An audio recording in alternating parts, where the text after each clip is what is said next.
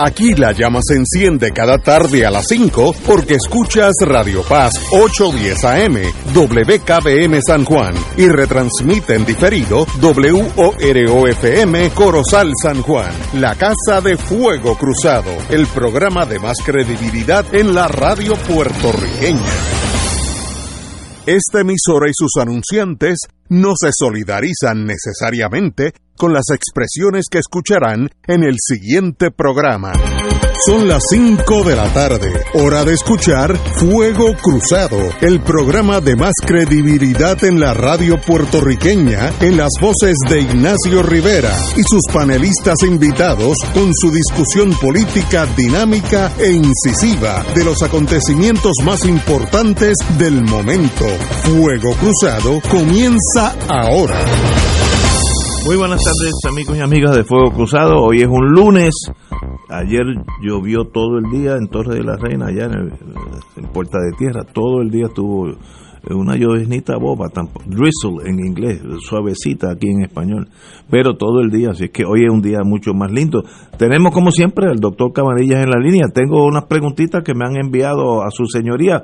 Primero, Cabanilla, muy buenas tardes. Sí, buenas tardes, buenas tardes a todos.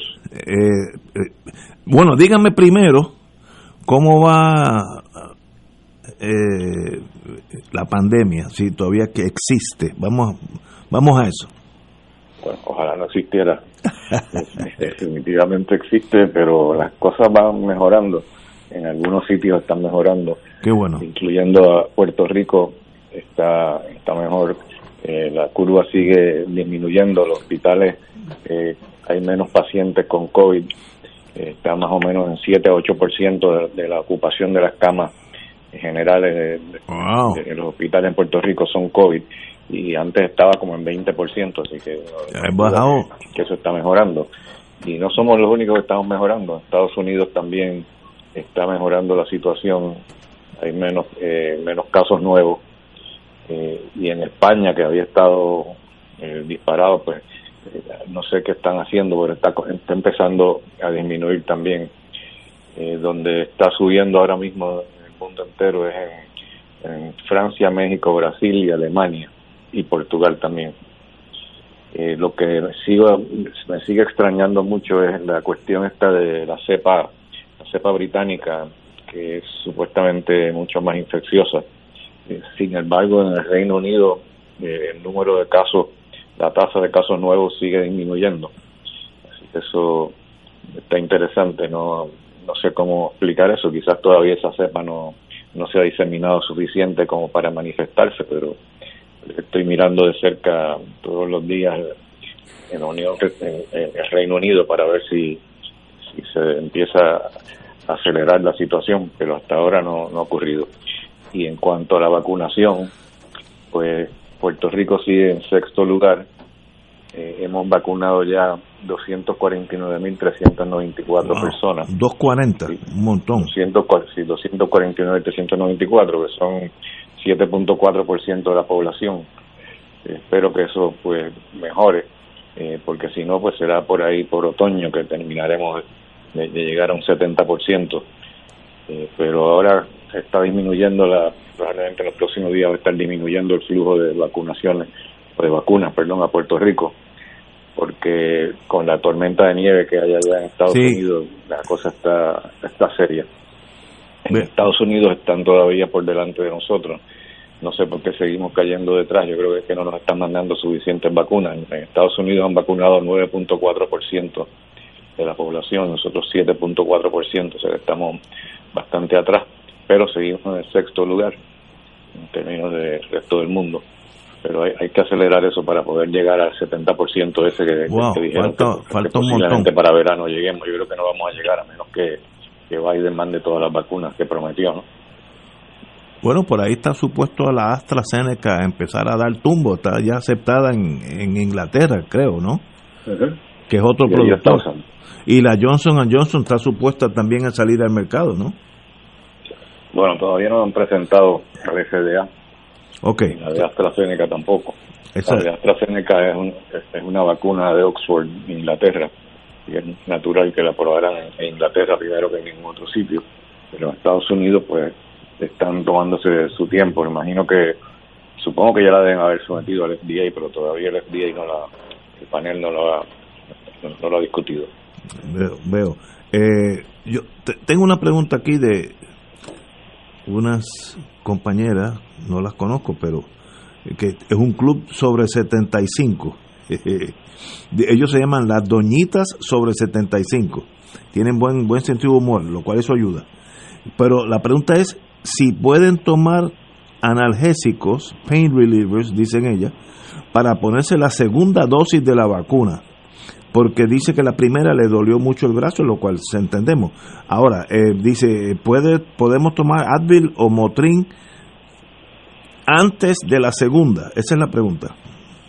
Sí, yo siempre recomiendo para la segunda vacuna que tomen Tilenol. Okay. Eh, siempre y cuando no sean alérgicos, obviamente, que no tengan problemas del hígado. Pero se tolera mejor, por lo menos por en, cuanto al estómago se refiere, pues se tolera mejor y deben tomarlo eh, cada cuatro o seis horas. Se deben tomar dos pastillas antes de, la vacuna, cosa que ya estén preparados y, entonces de ahí pues siguen por las próximas 24 o 48 horas tomándose las cuatro, cada cuatro o seis horas. Ese es para el dolor del brazo, vamos a ponerlo así. Bueno, para el dolor del brazo y para la fiebre también, porque hay ah, gente que les da fiebre la segunda con la segunda dosis. Ok, la, la, duda que, ella, eh, que ellas tienen, como se llaman estas señoras, eh, tienen hasta el nombre, doñitas sobre 75, es si tomándose esos analgésicos pueden reducir la eficacia de la vacuna. No, no. No, ok. Pues ya, ya está ah, doña... Bueno, la señora Garriga fue la que la líder de ese grupo. Eh, muy bien. Eh, yo oí, no vi, vi este fin de semana, como estoy lloviendo, pues no, no salí. Que en Estados Unidos empezó a nevar en el Midwest. Nevar de verdad, no es nevar de cuatro cositas. Y un, un sitio como el Auxilio Mutuo que estaba vacunando se quedó sin la gente porque no podían venir entonces lo que hizo, lo que hizo el jefe del doctor a cargo de esa cosa, salieron a la avenida, que era una avenida donde ya se había limpiado la nieve, y al carro que pasaba lo, señalaban por si quería vacunarse y vacunaban así al primero que apareciera para que no se perdiera la vacuna. Y mi pregunta es, ¿se pierde esa vacuna si la gente no aparece? ¿Cómo es eso? Bueno, sí, este, una vez la descongelan, dependiendo qué vacuna sea, la de Pfizer eh, dura cinco días una, una vez abren el, paquete y entonces se puede perder si, ya lleva cinco días. Y la Moderna pues también tiene su, su tiempo en que caduca. Y pues hay algunas personas que se han podido vacunar también por eso, que aquí en Puerto Rico es menos común que, se pierda la vacuna, pero sí han habido casos en que han terminado de vacunar la gente y le han sobrado 10 o 12 vacunas, entonces pues vacunan al, que aparezca. Sí, sí, sí, pues yo lo vi literalmente en una calle llena de nieve, eh, los doctores y las enfermeras y los técnicos parando los carros preguntándole y allí mismo y dije, bueno, ¿será eso una locura o, algo lógico? Parece que, que no, es, no, no es tan locura, ¿no? Sino que es para para que no se pierda esa, esa vacuna. Sí, claro. compañero Martín. Saludos. Hola, Fernando. Un saludo. Mira, te pregunto, Fernando, eh, de la misma manera que ustedes allá en el auxilio desarrollaron su protocolo de tratamiento, yo tengo que presumir que en los otros hospitales de Puerto Rico, de la misma manera, se habrá, habrá ido desarrollándose un, protocolo para el tratamiento clínico de los casos que habrá ido, presumo que evolucionando a lo largo de los meses, ¿verdad? Eh, me pregunto yo, ¿quién le da seguimiento a eso? O sea, el Departamento de Salud le da seguimiento para uno poder saber de todas estas eh, técnicas de manejo de casos nuevas, incluyendo la de ustedes, que han surgido a lo largo de estos últimos meses cuáles son las que se están usando y dónde para poder tener alguna idea de la de la eficacia comparativa. Sí, bueno, déjame explicar primero algo.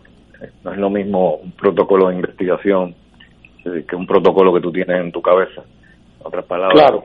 protocolo de investigación, pues tú te tienes que sentar y escribir algo, un documento eh, que usualmente tiene 25 páginas o más, con referencias y todo, eh, para poder este, respaldar lo que estás haciendo, ¿no? Y tiene que someterlo entonces a una junta de ética del hospital, para que entonces ahí hay un panel que lo revisa y ahí hay abogados y hay representantes de la comunidad. Es una, es una, una cuestión bastante seria y organizada, ¿no? Entonces, pues eso conlleva que después tú vas a analizar los datos y vas a publicar los datos también. Nosotros pues tenemos ese protocolo de investigación que hasta donde yo sé es el único protocolo de tratamiento de COVID que hay en todo Puerto Rico. No quiere decir que todo el mundo, que todos los médicos en el auxilio lo están usando. De hecho, eh, yo diría que probablemente lo contrario. Eh, la mayor parte de los médicos pues no están rigiéndose necesariamente por el protocolo nuestro y ya nosotros completamos ese protocolo de investigación. Completamos quiere decir que ya llegamos a la cantidad de pacientes que habíamos determinado de antemano que íbamos a tratar, que eran más de 200 pacientes, y ya llegamos a ese número, así que estamos ahora en el proceso de analizar los datos. Ya sometimos el primer manuscrito para publicación, eh, y entonces ahora estoy precisamente trabajando en el segundo manuscrito y que espero terminarlo para este fin de semana y someterlo también. Así, pero como te dije, solamente ese es el único protocolo de tratamiento de, COVID que, que, yo conozco en toda la isla. Eh, así es que entonces, si yo mañana voy a un hospital en Ponce eh, y mi hermano va a un hospital en Mayagüez y el otro va a un hospital en Cagua, eh, eh es posible que en los tres sitios a pesar de que el cuadro de síntomas sea eh, similar, eh, que van a, estar sometidos a tres tipos de tratamientos diferentes dependiendo de lo que pueda ser la opinión del médico de turno que le toca. Exactamente, así es, lamentablemente. Wow. Contra, pero eh, bueno, yo sé que aquí el tiempo, uno le parece que uno lleva siglos y en esto, y la verdad es que todavía no hemos cumplido el año y yo comprendo que las cosas todavía estén en esa etapa bastante primitiva, pero tengo desde hace tiempo una preocupación por el seguimiento institucional, si es que si, si es que podemos todavía llamar al Departamento de Salud una entidad eh, con alguna profundidad institucional. Eh, estoy preocupado porque no veo que hay un seguimiento sistemático sin embargo, por el otro lado, las noticias son buenas en el sentido de que hay una reducción en el número de, hospitalizaciones, hay una reducción en el número de gente en intensivo, a pesar que no hay por qué pensar que no anda regada la enfermedad por todos sitios, o sea que, que ha habido un mejoramiento en la manera en que tratan a los que se enferman, porque si no, pienso yo que estaríamos desbordados. Pues no necesariamente, porque eh, realmente en los pacientes hospitalizados no necesariamente, o sea, la reducción del número de pacientes hospitalizados no necesariamente eh, responde a, lo que tú estás diciendo. Eh, yo quisiera pensar que sí, que por ejemplo que están utilizando tratamientos más efectivos que mantienen los pacientes fuera del hospital y que lo están tratando en la casa, que es lo que yo creo que es ideal y es lo que nosotros hicimos en el protocolo nuestro. Eh, también el uso de los anticuerpos monoclonales eh, que hemos estado empujando últimamente para que los médicos empiecen a usarlos, a utilizarlos más, porque esos anticuerpos monoclonales, si se utilizan bien durante los primeros 7 a 10 días de enfermedad, tiene el potencial eh, de evitar que el paciente termine en una sala de emergencia y por ende en el hospital. Claro. El doctor Víctor Ramos piensa que, que el número reducido de hospitalizaciones que se debe a que se están utilizando más los anticuerpos monoclonales. Pero la realidad del caso es que esa reducción el número de pacientes hospitalizados empezó ya hace un tiempito atrás, antes de que empezáramos a darle publicidad al tema de, que no se están utilizando al máximo, que solamente 10% de las dosis disponibles se han utilizado. Así que yo no creo que se le pueda, se le pueda atribuir todo eso. ¿A qué se le atribuye? pues, pues no sé. que si ahora uno va al departamento de salud y hace algunas de estas preguntas, como por ejemplo, ¿cuánto, qué por ciento de los pacientes que llegan con tal cuadro se están tratando de, de manera ambulatoria? ¿Cuántos se hospitalizan? ¿Qué por ciento están recibiendo los tratamientos monoclonales? O sea que esa información como que no está centralizada y al día. No, y lamentablemente no creo que va a estar porque eh, sería bueno que, tuvieran que reportar esa, esa información al Departamento de Salud, pero no hay una ley que, que, lo exija.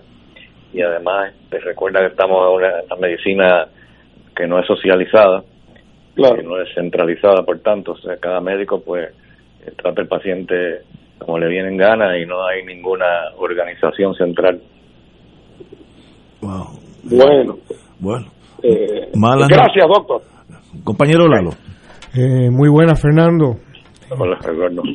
Eh, yo escuchaba esta mañana en un noticiero que es muy prestigioso, ¿no? Que es Democracy Now! de Estados Unidos, que entrevistaban ahora no recuerdo, pero era un médico responsable de un hospital en, en Nueva York, me parece, en el estado de Nueva York. Y él estaba diciendo de que las entre las próximas 6 y 14 semanas en Estados Unidos, eh, lo que venía era muy negativo, pongamos de la manera más neutral posible, ¿no? que venía algo que parecía ser una gran catástrofe. ¿Cómo compagina esto con la situación puertorriqueña que, que, que tú nos describes, donde aparentemente hay una mejoría en relación a los estragos del virus? Eh, cuando en, diversos países del mundo, algunos de los que tú mencionaste, ¿no? Brasil, Portugal, eh, Francia, etcétera, y en los Estados Unidos se está eh, esperando quizás la, el, el momento peor ahora para los próximos eh, tres meses. Bueno, yo no estoy seguro de dónde saca esas proyecciones, eh, porque realmente la situación es lo contrario de lo que se esperaba, ¿no? la curva, si vas a, la página de Johns Hopkins, eh, vas a encontrar que la, la curva en Estados Unidos, con excepción de tres o cuatro estados, eh, va bajando, pero de una forma bien acelerada. Eh, si va a seguir bajando y por cuánto tiempo, o si va a haber un pico de nuevo, pues eso lo desconocemos, ¿no? Pero ya pasamos el pico de Navidades y el pico de Año Nuevo y el pico de Thanksgiving y ahora pues estamos en una curva descendente. No sé por qué esa persona está pronosticando que se va a poner mucho peor, pero a lo mejor él tiene alguna información que yo desconozco.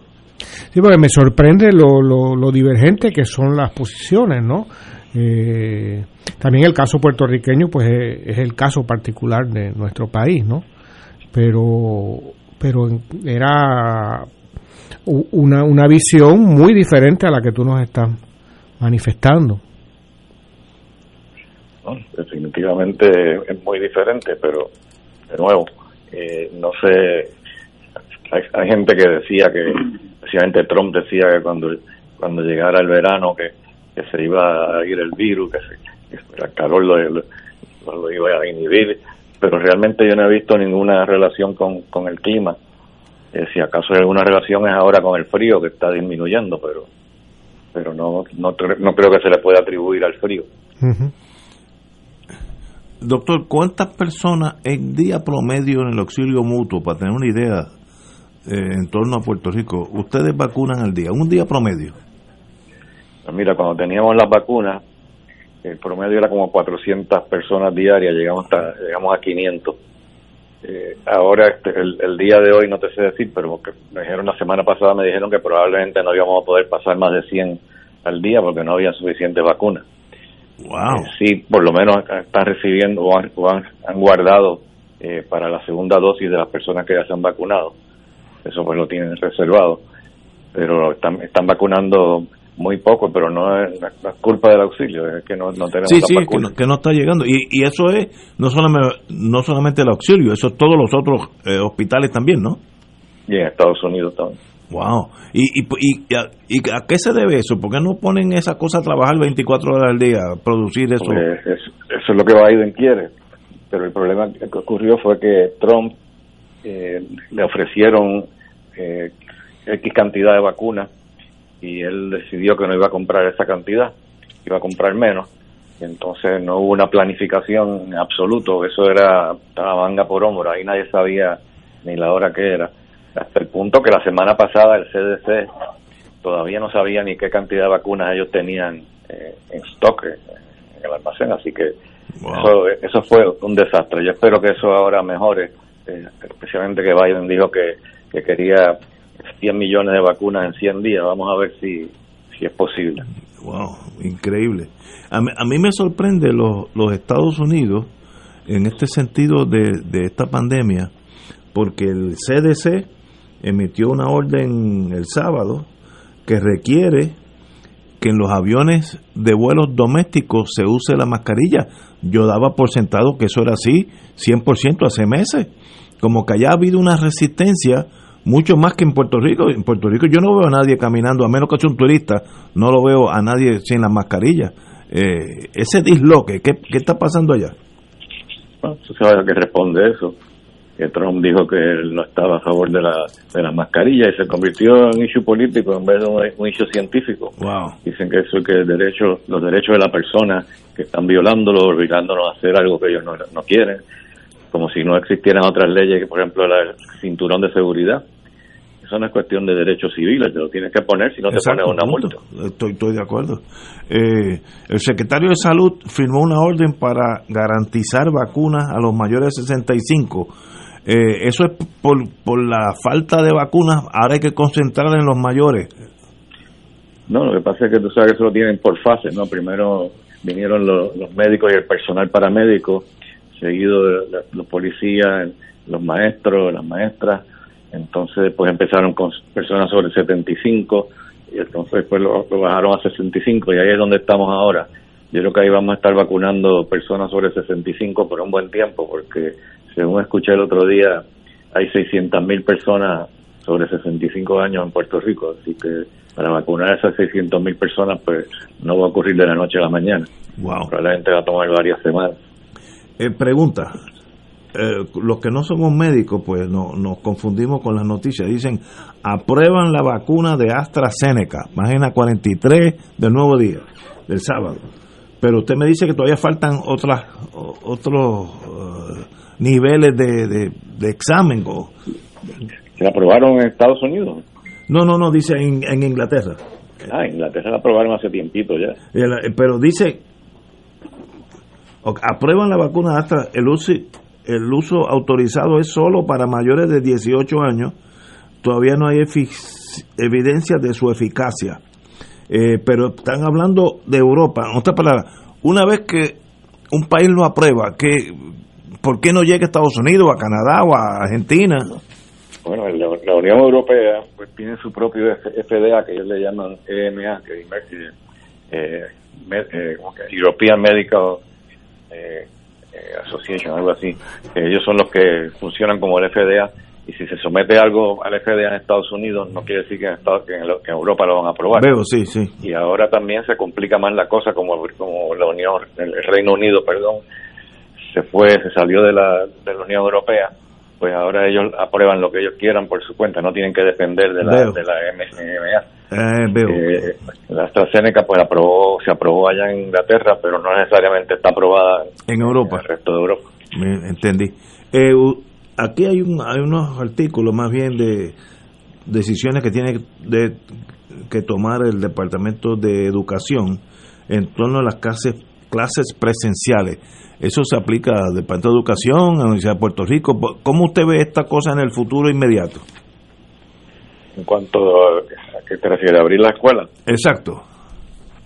Bueno, eso es complicado. Esa fue la, última columna que escribí. Sí, lo vi. Que publiqué, que, fue, salió ayer.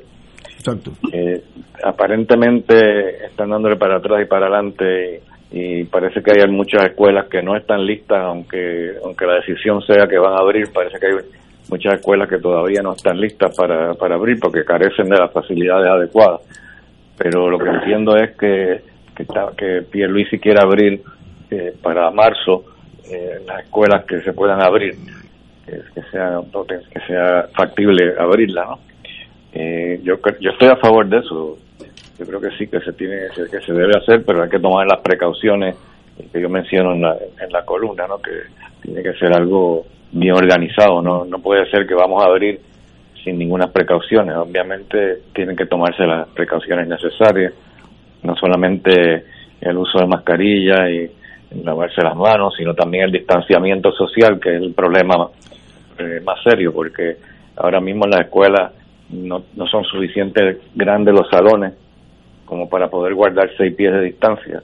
Entonces lo que yo propuse en la, en la columna de, ayer es que se den, que se use un sistema híbrido, aunque una semana eh, vienen los estudiantes presencial especialmente eh, que escuchan las clases, entonces la siguiente semana pues lo hacen eh, virtualmente por el internet, entonces de esa forma pues eh, se van alternando y entonces ahí pues van a tener el doble de espacio para poder guardar más distancia social, ¿no?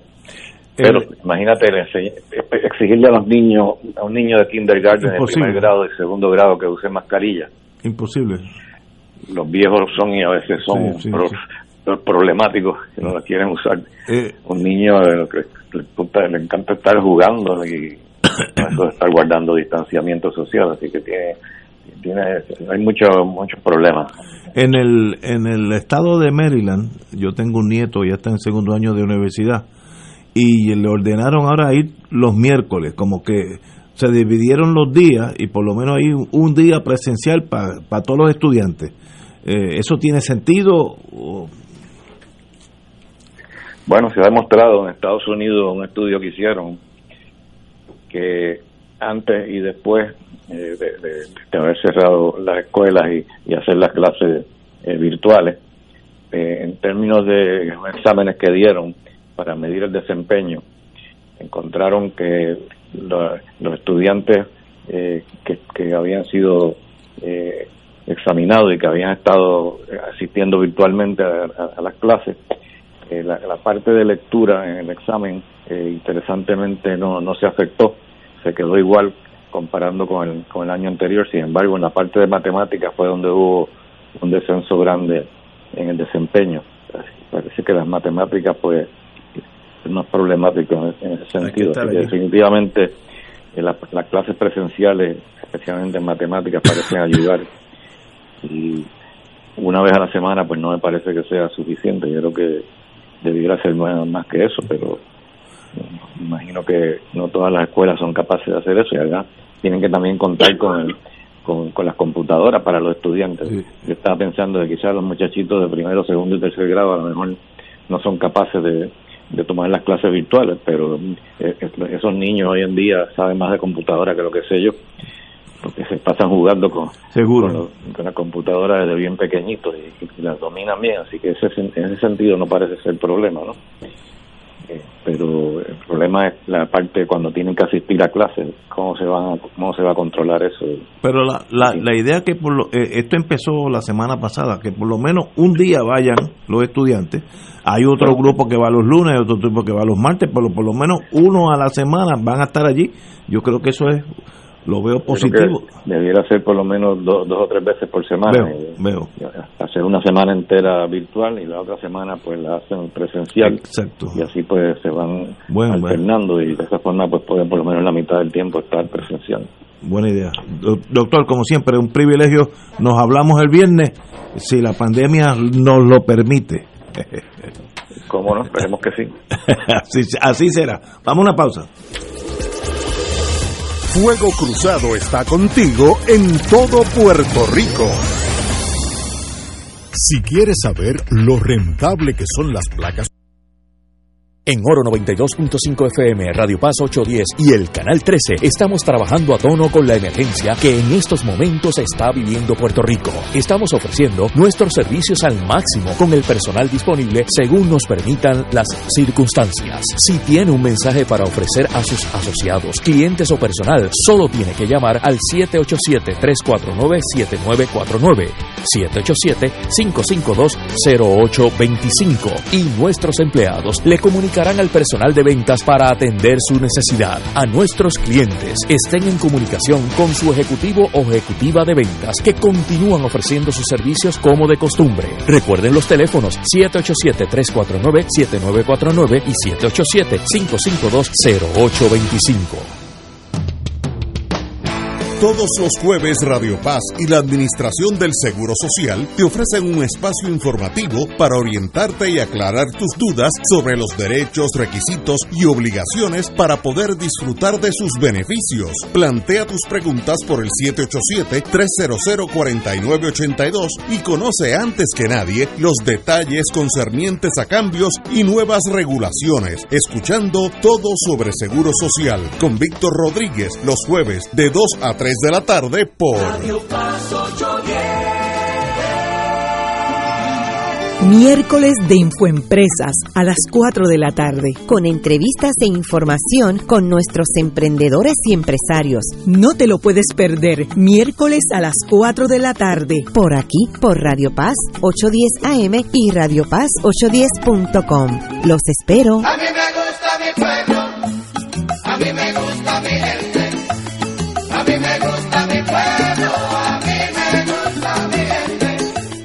Los rotarios se preguntan antes de actuar, ¿es la verdad? ¿Es equitativo para todos los interesados? ¿Creará buena voluntad y mejores amistades? ¿Será beneficioso para todos los interesados?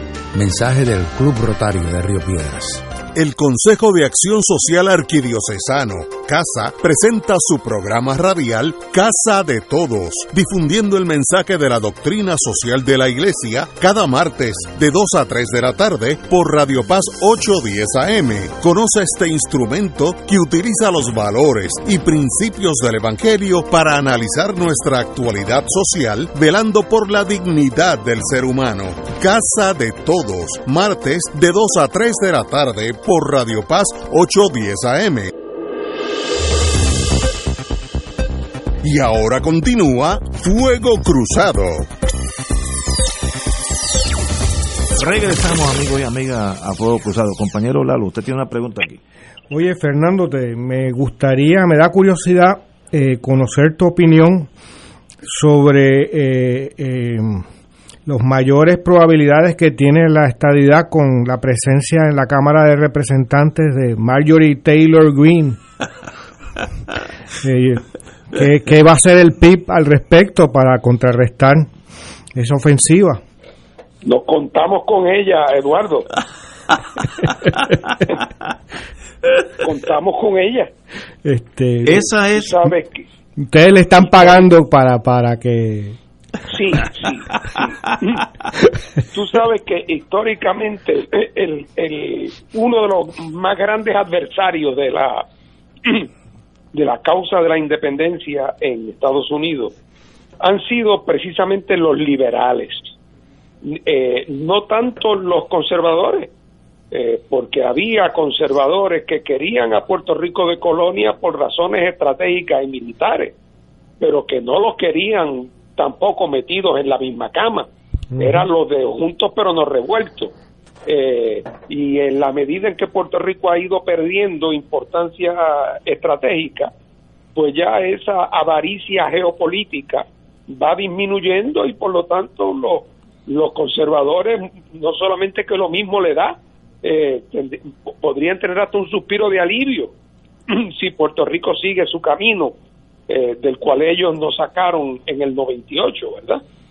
Pero los liberales, contrario a muchos liberales en Inglaterra y en Francia que apoyaban las luchas de las colonias por independizarse, los liberales americanos, por el temor a que si simpatizaban con la independencia de Puerto Rico, se les acusara de que lo hacían por motivos racistas, se dejaron chantajear y se convirtieron en fuentes de apoyo primero para el Estado Libre Asociado, porque alegadamente eso es lo que la mayoría quería, y en segundo lugar eh, se sienten obligados a favor a hablar a favor de la estadidad, muchos de ellos porque les parece que traicionan sus principios sus principios liberales, ¿verdad? co- como si el problema de, de los palestinos en Israel se resolviera con hacer de, de- la margen occidental un Estado de Israel, ¿verdad?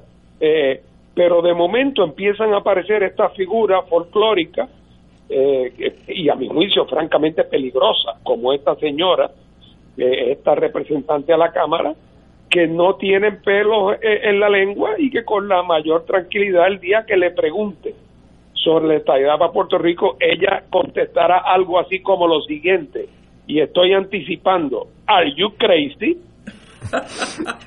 O, o nos tira un rayo láser desde el espacio controlado por los judíos y incendia el yunque. También, Esa señora dijo eso, que los fuegos que este año hubo en California era porque un rayo láser o lo que sea de Desde los el espacio. desde el espacio de los israelitas. Así mismo. Esa está demente de verdad, esa sí que es peligrosa, porque esa no tiene contacto con la realidad en ningún sentido la palabra. Tr- Trump la describió como una futura estrella del Partido de- Republicano. pero pero la cosa no está no no sigue mal porque la que eh, se empeña en llevar el arma hasta el hemiciclo y a todos los sitios no no recuerdo su nombre que es también representante está en- la nombraron al comité de recursos de, de energía y recursos naturales o sea que es la que va a decidir sobre Puerto Rico Oye, pero yo creo, eh, Eduardo y Ignacio, que la pregunta que se cae de la mata es ¿hasta cuándo Jennifer, nuestra comisionada residente, va a seguir siendo republicana? hasta la muerte Sí, ¿verdad? Pa- parece ser, parece ser una vocación de vida, eh, porque todavía la insistencia de que es el partido de Lincoln. Exacto. O sea, e- e- e- eso me parece cuando aquí algunos en Puerto Rico hablan de un pacto bilateral que no puede ser alterado salvo por consentimiento mutuo.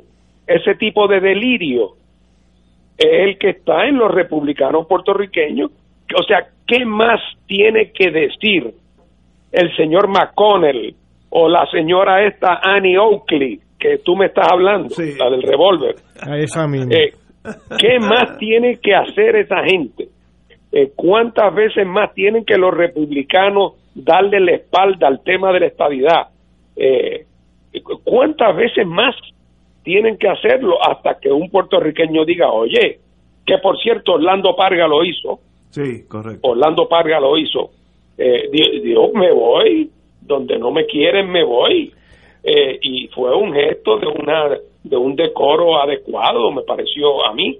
Pero aquí como como aquí todo es posible a la misma vez eh, pues no deja de ser cierto que Jennifer sigue siendo en el Partido Nuevo Progresista la política de mayor popularidad.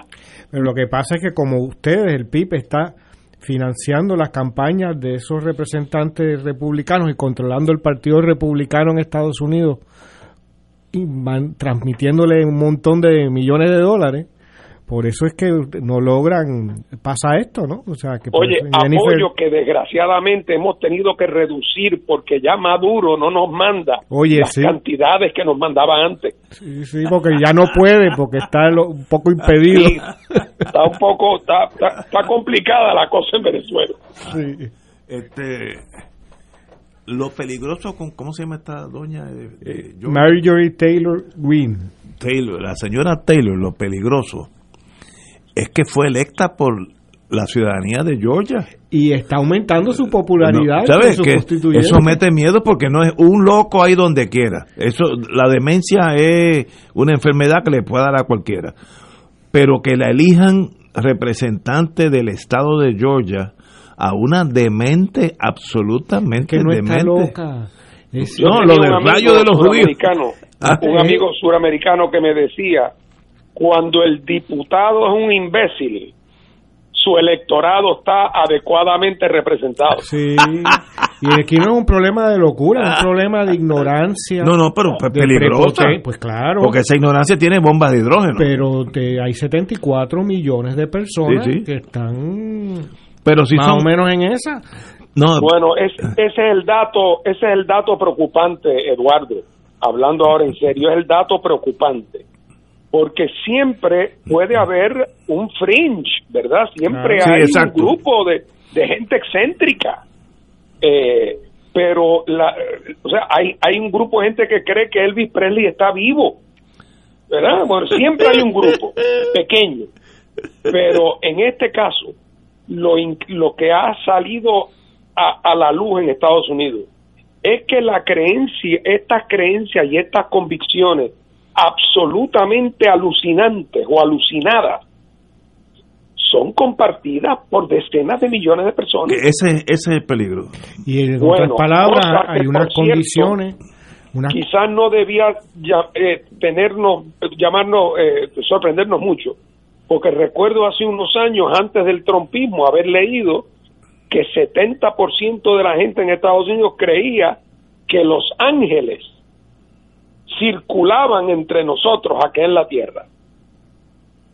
Bueno, es que ese es el problema, eh, eh, Entonces, Fernando. El problema es un problema de una sociedad que a pesar de que tiene un, si- es muy rica y tiene escuelas para todo el mundo y universidades eh, a todos los niveles y tipos, eh, genera eh, eh, una ciudadanía que se hunde en la ignorancia y con unos niveles culturales bajísimos. O sea, a los estudiantes que se gradúan de una universidad les pueden preguntar una pregunta de geografía básica y no la pueden contestar, o de historia de su país, no hablemos de otras realidades.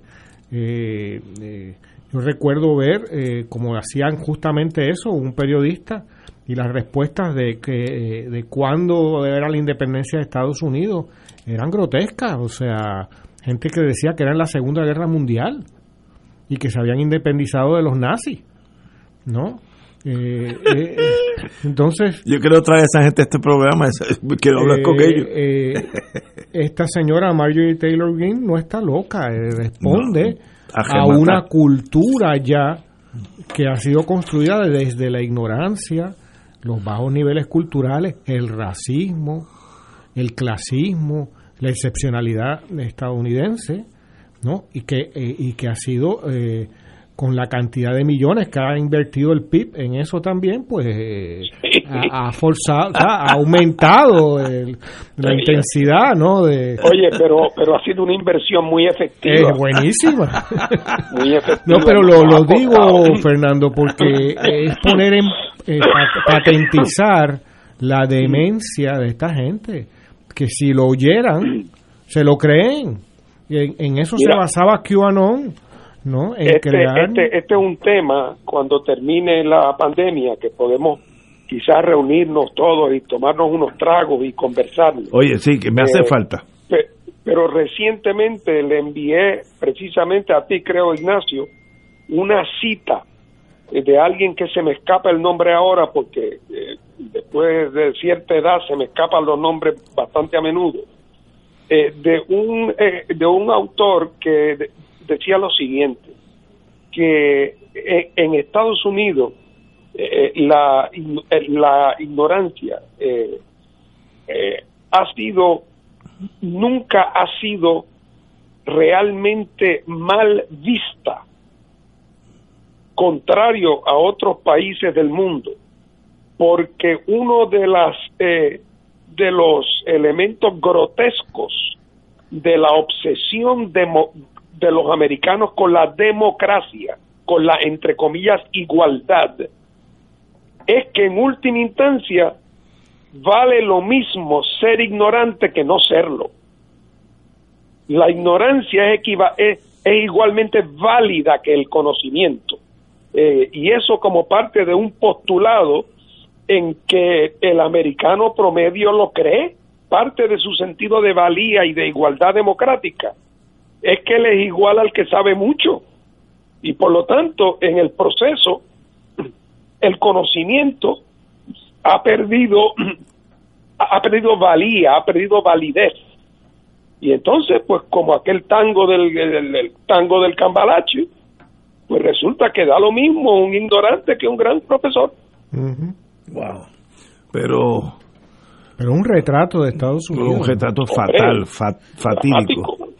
Por- porque, eh, digo, antes de que toda esta desgracia saliera para afuera, Estados Unidos tenido cierto standing como la nación faro de Ignacio, justicia. Este fin de semana en el Dodger Station llegó un- una protesta de gente que no quiere que se to- me pongan la vacuna.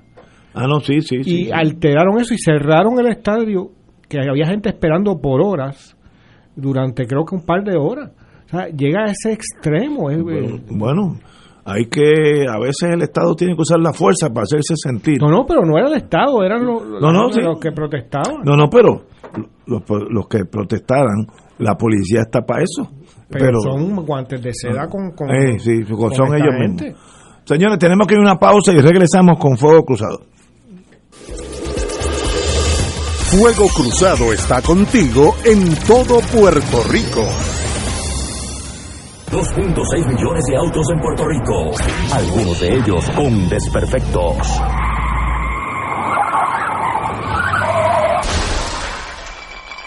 Autocontrol. Tu carro. Tu carro. Tu mundo. Lunes a viernes a las 11 de la mañana por Radio Paz 810 AM. Fuego Cruzado, el programa de más credibilidad en la radio puertorriqueña, es ahora la tribuna abierta de análisis noticioso, con diversas perspectivas que exploran el trasfondo de lo que acontece a diario y cómo nos afecta. Escucha Ignacio Rivera y sus panelistas invitados de lunes a viernes en Fuego Cruzado en transmisión diferida a las 10 de la noche por Oro 92.5 FM.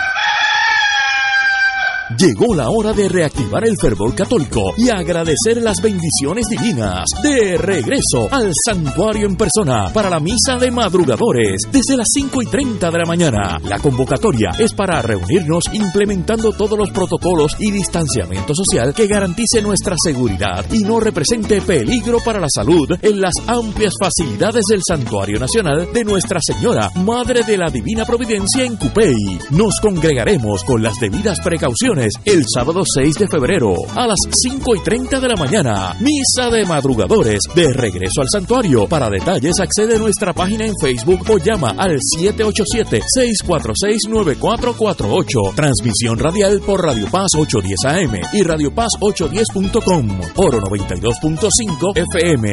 Radio Oro FM.com. Y ahora continúa Fuego Cruzado.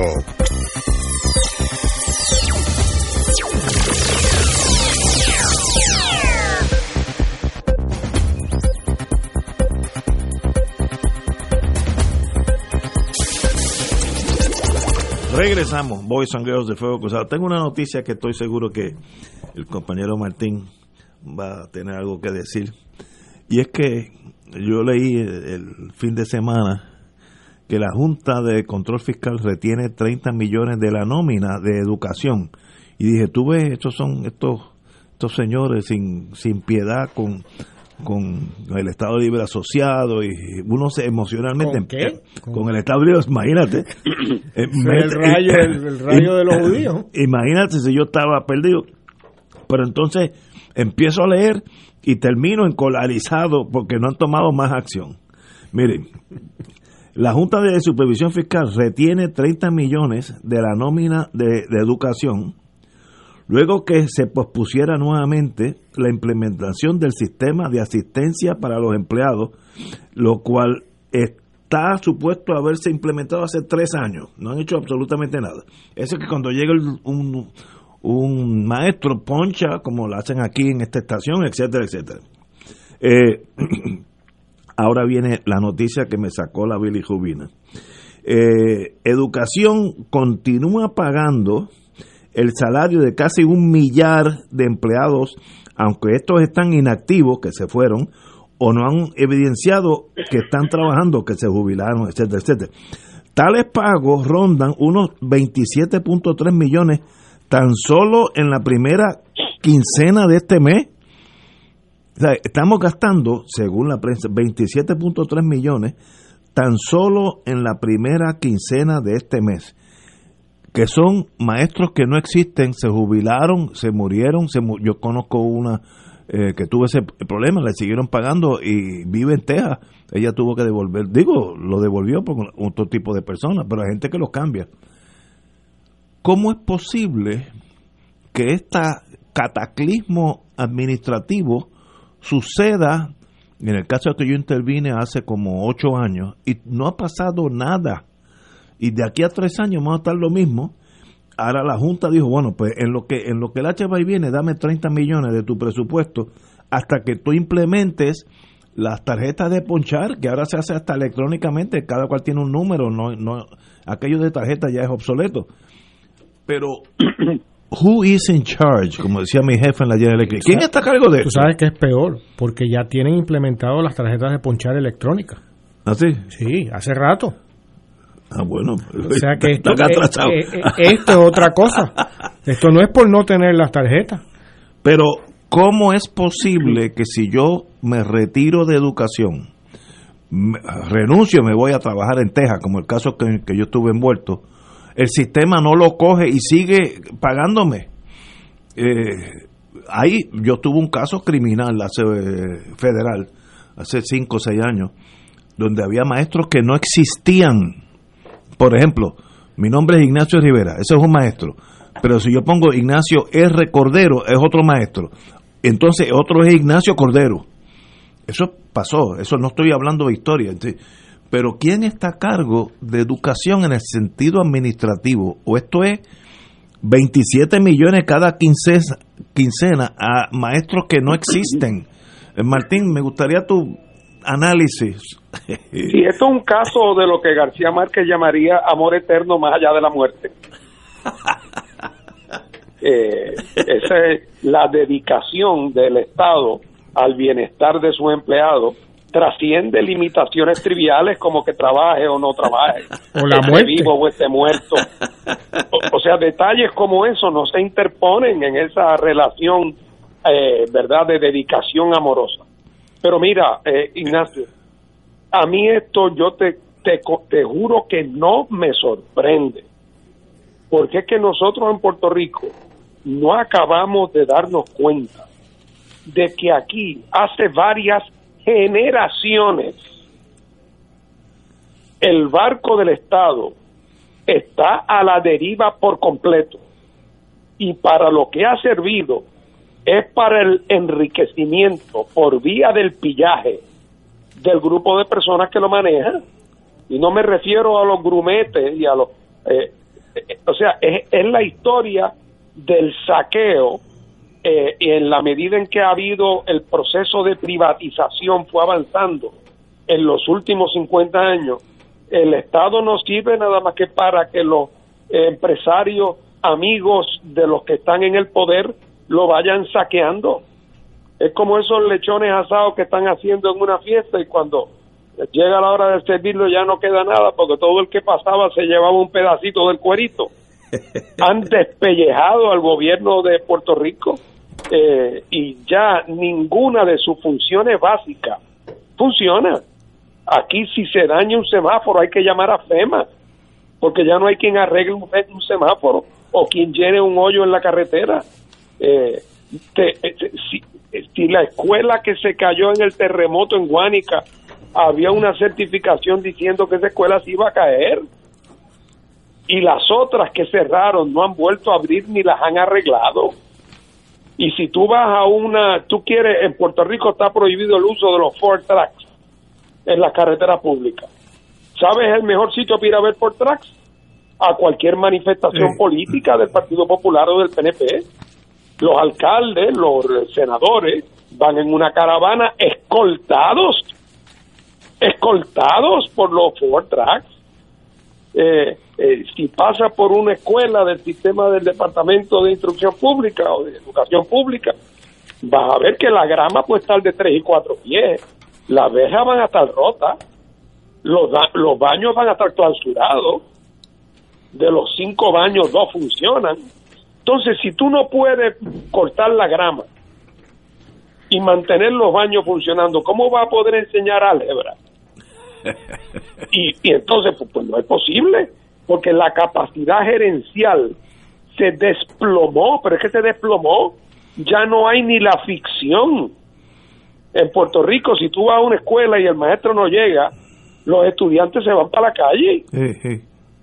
O sea, eh, eh, donde quiera que tú miras en el gobierno de Puerto Rico, eh,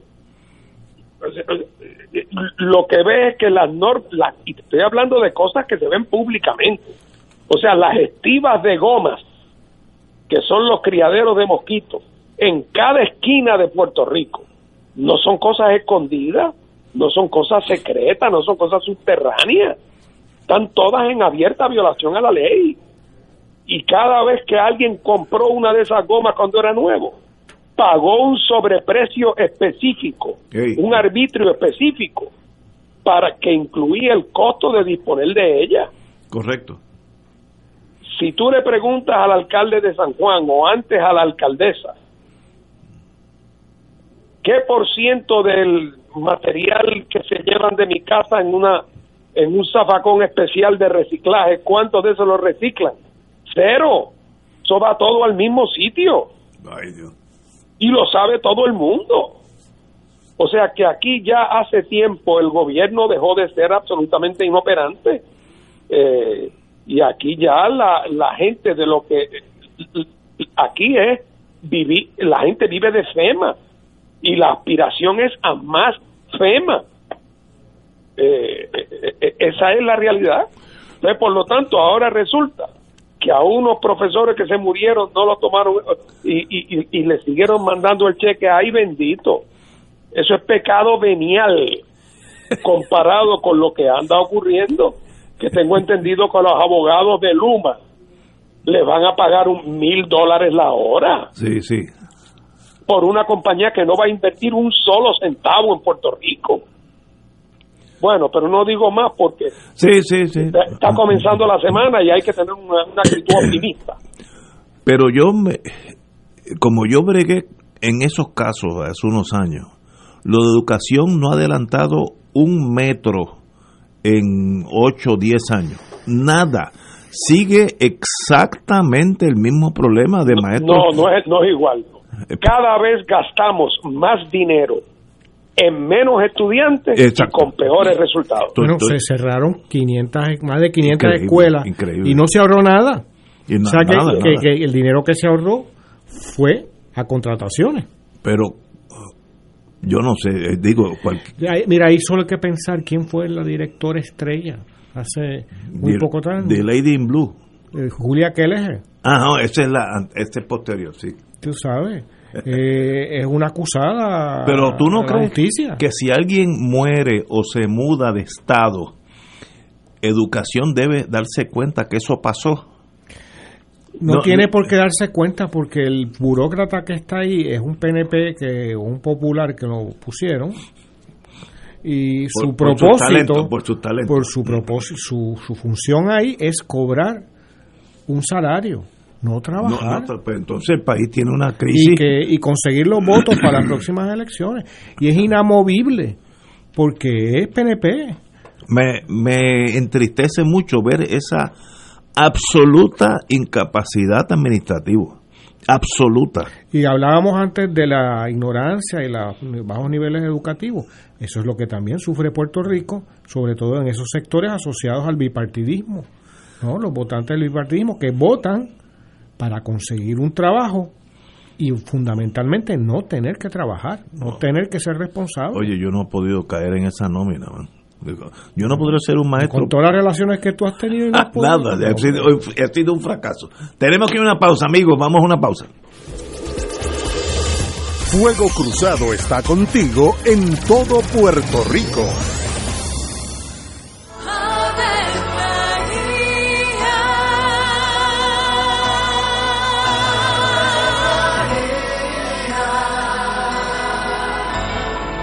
El ángel del Señor anunció a María. Y ella concibió por obra del Espíritu Santo. Dios te salve María, llena eres de gracia, el Señor es contigo. Bendita tú eres entre todas las mujeres, y bendito es el fruto de tu vientre Jesús. Santa María, Madre de Dios, ruega por nosotros pecadores, ahora y en la hora de nuestra muerte. Amén. He aquí la esclava del Señor. Hágase en mí según tu palabra. Dios te salve María, llena eres de gracia, el Señor es contigo.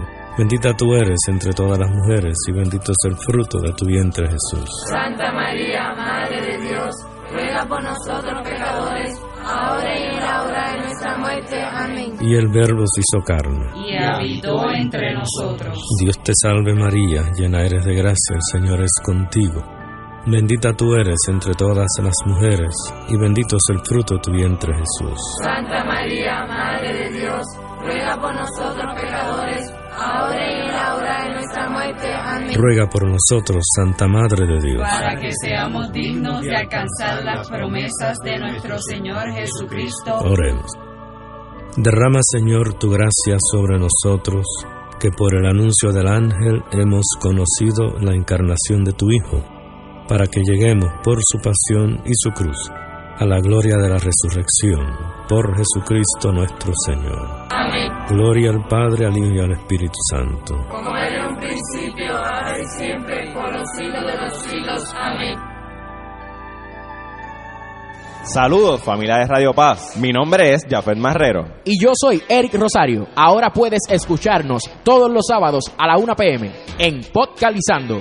La conversación que no tuviste después de misa. Un programa para toda la familia. Búscanos en las redes sociales como Influenzando y recuerda, Hagamos viral a Jesús. En Oro 92.5 FM, Radio Paz 810 y el Canal 13 estamos trabajando a tono con la emergencia que en estos momentos está viviendo Puerto Rico. Estamos ofreciendo nuestros servicios al máximo con el personal disponible según nos permitan las circunstancias. Si tiene un mensaje para ofrecer a sus asociados, clientes o personal, solo tiene que llamar al 787-349-7949. 787-552-0825 y nuestros empleados le comunicarán al personal de ventas para atender su necesidad. A nuestros clientes estén en comunicación con su ejecutivo o ejecutiva de ventas que continúan ofreciendo sus servicios como de costumbre. Recuerden los teléfonos 787-349-7949 y 787-552-0825.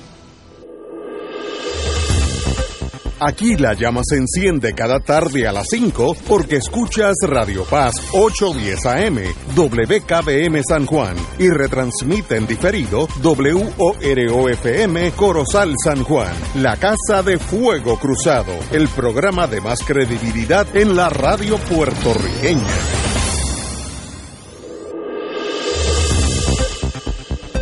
Y ahora continúa Fuego Cruzado.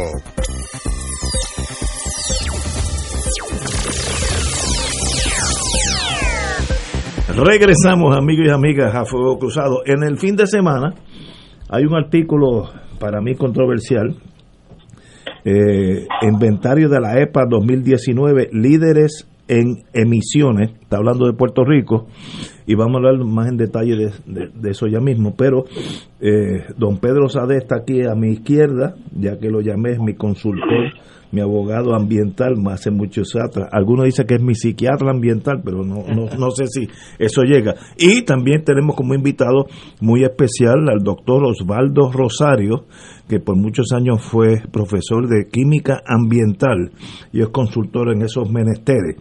La razón que ustedes están aquí es que me llamó la atención que Puerto Rico, eh, de las jurisdicciones norteamericanas de más sustancias químicas tóxicas que emite al aire, suelo y agua por milla cuadrada. En otras palabras, estamos en un ranking de lo peor de, de los Estados Unidos. Y las principales eh, industrias responsables de que esa realidad ubican en el sur de la isla, entre Yauco y Guayama. No sabía eso. Entonces, en, eh, para el 2019, las industrias en Puerto Rico produjeron al menos 152.3 millones de libras de desperdicio. Entonces dicen 6 millones fueron emitidas al aire o dispuestas en el suelo o agua, etcétera, etcétera. Pero lo que más me, me llamó la atención es que la jefa de la EPA, Carmen, la señora Carmen Guerrero, y el señor Font, el subdirector de la EPA, dicen, cito, pese a las cifras de emisiones y el ranking de Puerto Rico frente a otras jurisdicciones, Guerrero y Font descartaron efectos adversos al ambiente o a la salud pública. Si ellos dos tienen razón, pues ¿para qué escribir el artículo? Porque si no está pasando nada, pues ¿para qué escribirlo? Así que hay 152 millones de libras de millones de libras de desperdicios, entre ellos al aire, al agua, etcétera. Y según EPA, pues no pasa nada, pues entonces el problema tal vez sea yo que no tengo la capacidad de entender. Eh, doctor, eh, trate, trate de, sea cuidadoso conmigo, soy un tipo frágil. Entonces cuando, cuando me dan así de duro, ya me dieron con educación, que no hay solución, esto parece que es- el artículo sí es, es contradictorio con lo que, lo que dice al principio y lo que dice al final. Eh, ¿Cómo usted ve estas emisiones? Dame su... Usted, yo sé que usted se dedica a eso. Bueno, hay varias cosas que quisiera dar paso para atrás pa- para enmarcar, ¿verdad? Esto. Eh, lo primero, Ignacio, es que eh, la relación de la industria con las agencias regulatorias es una que yo clasifico como de pitcher y catcher.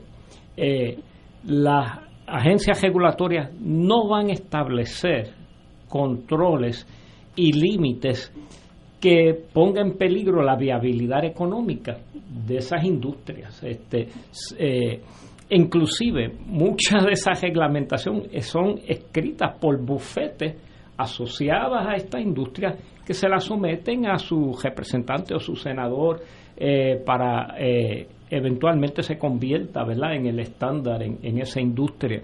Eh, lo que quiero decir con eso son totalmente inadecuadas las las reglamentaciones para proteger la salud del pueblo que tienen las agencias regulatorias ahora mismo. Eh, si no fuera así, no veríamos tantas enfermedades relacionadas a sustancias tóxicas en el ambiente, ¿verdad? Así que eh, la, la reglamentación debe ser mucho, mucho más estricta de la que es ahora mismo eh, para asegurar el bienestar de, de, eh, los ciudadanos.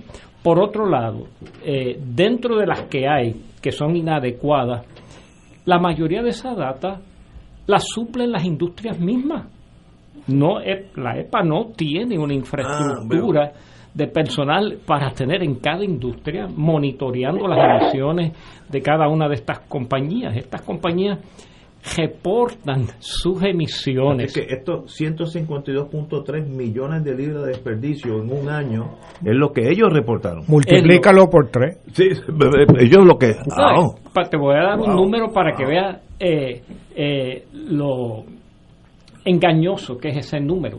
Eh, primero, eh, ¿cómo se decide que una sustancia es tóxica o no, verdad? Este, eh, hay eso es para una categoría bien limitada de sustancias tóxicas. Voy a coger un número nada más para que veas la diferencia en escala tan marcada que hay de la realidad de lo que se está liberando al ambiente versus lo que está diciendo ahí. Vamos a coger las cenizas de carbón nada más que está generando la planta, una planta, la AES de Guayama. Genera cerca de 300 mil toneladas al año. Eso en libras son más de 600 millones de libras. Pero ¿y por qué no está aquí en, los números Bueno, de la... porque no la están clasificando como Ah, tóxica. ok, ok. Eso es para darte un ejemplo. Entiendo, ¿verdad? entiendo. Que, que ese es un, un número bien, bien limitado de la realidad de lo que se está emitiendo. Entre la, la influencia de la industria con las agencias, se decidió que las cenizas no son clasificadas como tóxicas, a pesar de que están llenas de tóxicas, de tóxicos y se sabe todo el efecto nefasto que ha tenido sobre la salud de poblaciones. Entonces, para darte una idea de que ese número es bien engañoso, no incluye un gran, una gran cantidad de lo que realmente se está yendo al ambiente eh, y dentro de lo que reportan, ellos deciden qué números le van a dar a las agencias para reportar. Mi- mira cómo es este montaje regulatorio. ¿Y, cuáles serían la- las enfermedades o los síntomas de enfermedades más obvios con estas emisiones? Yo a- El asma, le pregunto, yo no sé. Sí. Bueno, depende, ¿verdad?, eh, de, de cuál es... Eso de Guayama, es- usted me dijo. Esa es en. Guayama. Si Ahí- usted, si usted vive al lado de esa planta, ¿qué, qué le va a pasar a usted? Eh, tenemos que mirar primero a qué matriz estamos hablando. Cenizas, por ejemplo, es un desperdicio sólido que lo tiran al terreno, ¿verdad? Este, eh, diferente a lo que sale por una chimenea en el aire, porque ese es todo otro mundo de tóxicos que van a estar saliendo, ¿verdad? En este caso también eh, llegan a cuerpos de agua, por ejemplo, tóxicos a los acuíferos en el subsuelo. Así que si estoy respirando de lo que sale por la chimenea de una planta como esa, eh, pues entonces se van a acentuar las enfermedades respiratorias, los asmas, este, eh, inflamaciones del tejido de los ojos, este, eh, rashes, este, eh, irritación de la, de la piel y cosas eso por lo del aire. Si estoy tomando el agua, pues entonces estoy ingiriendo este sustancias tóxicas que me van a causar problemas ya eh, originándose en, dentro de, del cuerpo, en el terreno, eh, también es viniendo en contacto con, con esas cenizas en la superficie. Así que dependiendo la vía de exposición o combinación, es el tipo de padecimiento como más te va a afectar esa sustancia tóxica. Yo- Eh, y toda esa área, Ignacio, ya se han hecho estudios de... Y, y- eh, y nada pasa. eh, y han documentado todas estas enfermedades que te estoy mencionando en las poblaciones cercanas a la planta. En West Virginia hubo un estudio hace muchos años, yo vivía allá, y hubo un estudio que los mineros desarrollaban lo que ellos llamaban black lung, que es el, el polvillo que, que te, Que se suspende cuando te está... satura los pulmones y, y morían una muerte espantosa, ¿no?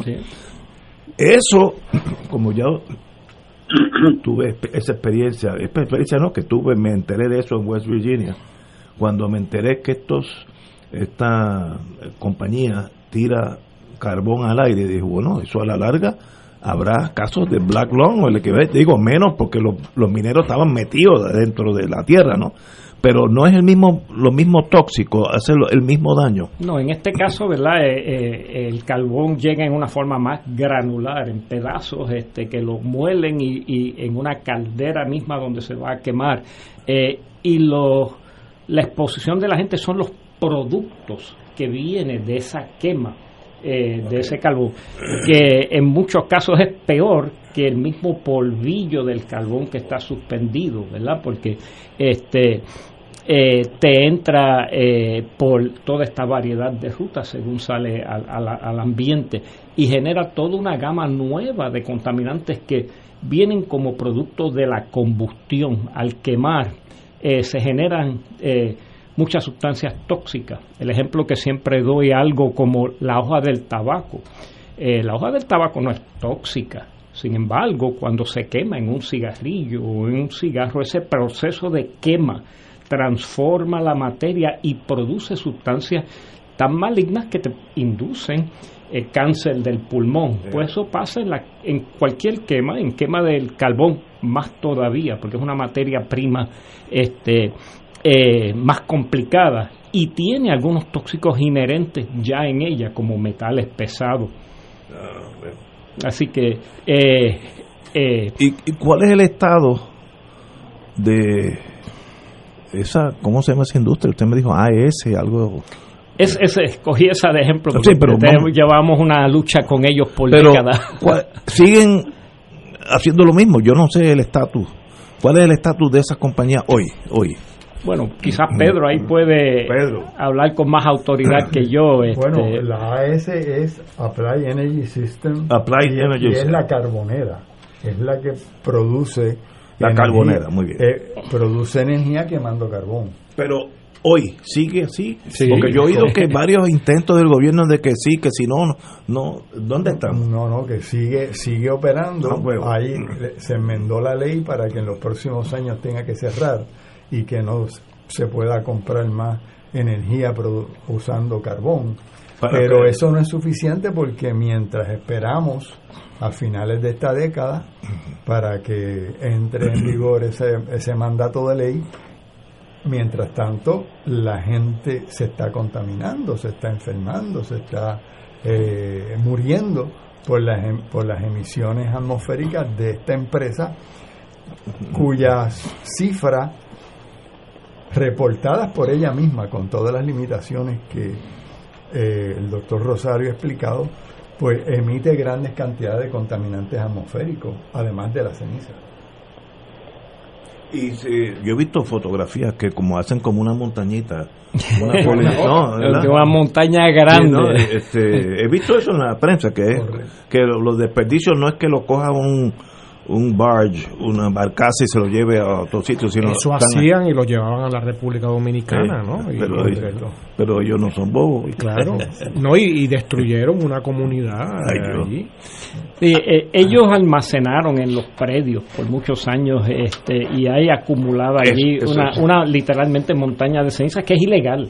Este, eso no, no se supone que, que esté allí y como se mencionó, eh, han estado eh, llevándolo a diferentes sitios a la República Dominicana por un tiempo hasta que allá empezaron un montón de problemas de salud y, ambientales. La República Dominicana los demandó llegaron unos acuerdos fuera de corte y dejaron de llevarlos para allá, pero ahora República Dominicana tiene su propia planta allá, que los problemas van a seguir por otro lado. Después empezaron los de la- las de aquí eh, a tirarlas aquí mismo en Puerto Rico y se llegaron a regar más de 2 millones de toneladas de cenizas en Puerto Rico, Ignacio, en eh, Wow. muchas partes de Puerto Rico, principalmente en el área sur. Y, esa, y eso está lleno de sustancias tóxicas y sustancias radioactivas también. Es una bomba de tiempo que tenemos ahí en Puerto Rico eh, por no disponer de esas cenizas en forma adecuada. Eh, y el problema es, ¿verdad?, cuando se está buscando energía más barata, este, como se hizo en ese caso, porque el carbón es, es un combustible más barato, pero es mu- ¿por qué es más barato? Porque es mucho más sucio al que más, crea más, más problemas. Y la, y la energía eléctrica no bajó, no bajó. Este, Sí, eh, sí. eh, o sea, que fue eh, el para inducirnos a, a estar de acuerdo que eso viniera, a pesar de que muchos en las vistas públicas le dijimos, mira, esto es lo que va a pasar, va a haber este problema, este problema, porque eso ha pasado en muchas partes del mundo, no habría que tener un, una bola de cristal para adivinar eso. Leyendo lo- el daño que estas plantas hacían en otros lados, se, se, se llegó a prever y aún así se trajo a Puerto Rico y seguimos viviendo con las consecuencias de ¿Y eso. qué, qué otra fuente de contaminación ambiental, ya sea agua, aire, además de la carbonera esta que, con el nombre uno sabe que hay problemas, además de ello, Bueno, la Autoridad de Energía Eléctrica, Ah, la de este, eh, aunque por el petróleo. eh, eh, o sea, no está quemando la autoridad carbón, quema eh, mucha de la energía, quema un combustible que se llama Bunker C. Bunker es, C, sí. es una calidad de petróleo bien mala. Después que tú le has sacado la gasolina y el diésel, lo que queda, eso es lo que queman. Y en algunas áreas, este, en combinación con la quema de diésel. Eh, pero también contamina mucho la autoridad de energía eléctrica. Este, muchos de los problemas de salud viento abajo de, de la planta de Palo Seco y, Puerto Nuevo eh, son respons- eh, eh, por las emisiones de, de esas dos, dos plantas este, y han estado bajo mucha presión por muchos años este, de la EPA, inclusive esa región inmediata este, está en violación a los criteria pollutants, a algunos parámetros que establece la, la EPA, eh, ellos están en violación a las emisiones de esos parámetros. Así que la autoridad es, es también, otro- otro este, además ¿verdad? De, de otras operaciones que hay en la isla, pero eh, para mí la generación de energía es de las fuentes principales de tóxicos, especialmente al aire ahora mismo en Puerto Rico. Wow. Eh, compañero Martín. Martín. Hola. Ajá. Sí. Está en la línea. Bueno, si ahor- ahorita, Ignacio, tú este, te sorprendía con, con la noticia de, de los cheques que se pagaban a personas fallecidas. Eh, y, y, y yo me pregunto, después de lo que hemos oído aquí al doctor decir, cuando uno ve esa historia de la Autoridad de Energía Eléctrica durante los últimos 30 o 40 años, yo creo que es difícil eh, eh, eh, encontrar un caso donde se dramatiza la negligencia, rayando en lo criminal de la administración de la cosa pública en Puerto Rico, y que para colmo de cuento, la justificación del manejo de la autoridad era que era para proveer electricidad barata y para beneficiar al pueblo de Puerto Rico y resulta que acabamos pagando unos precios exorbitantes y la autoridad además está en quiebra.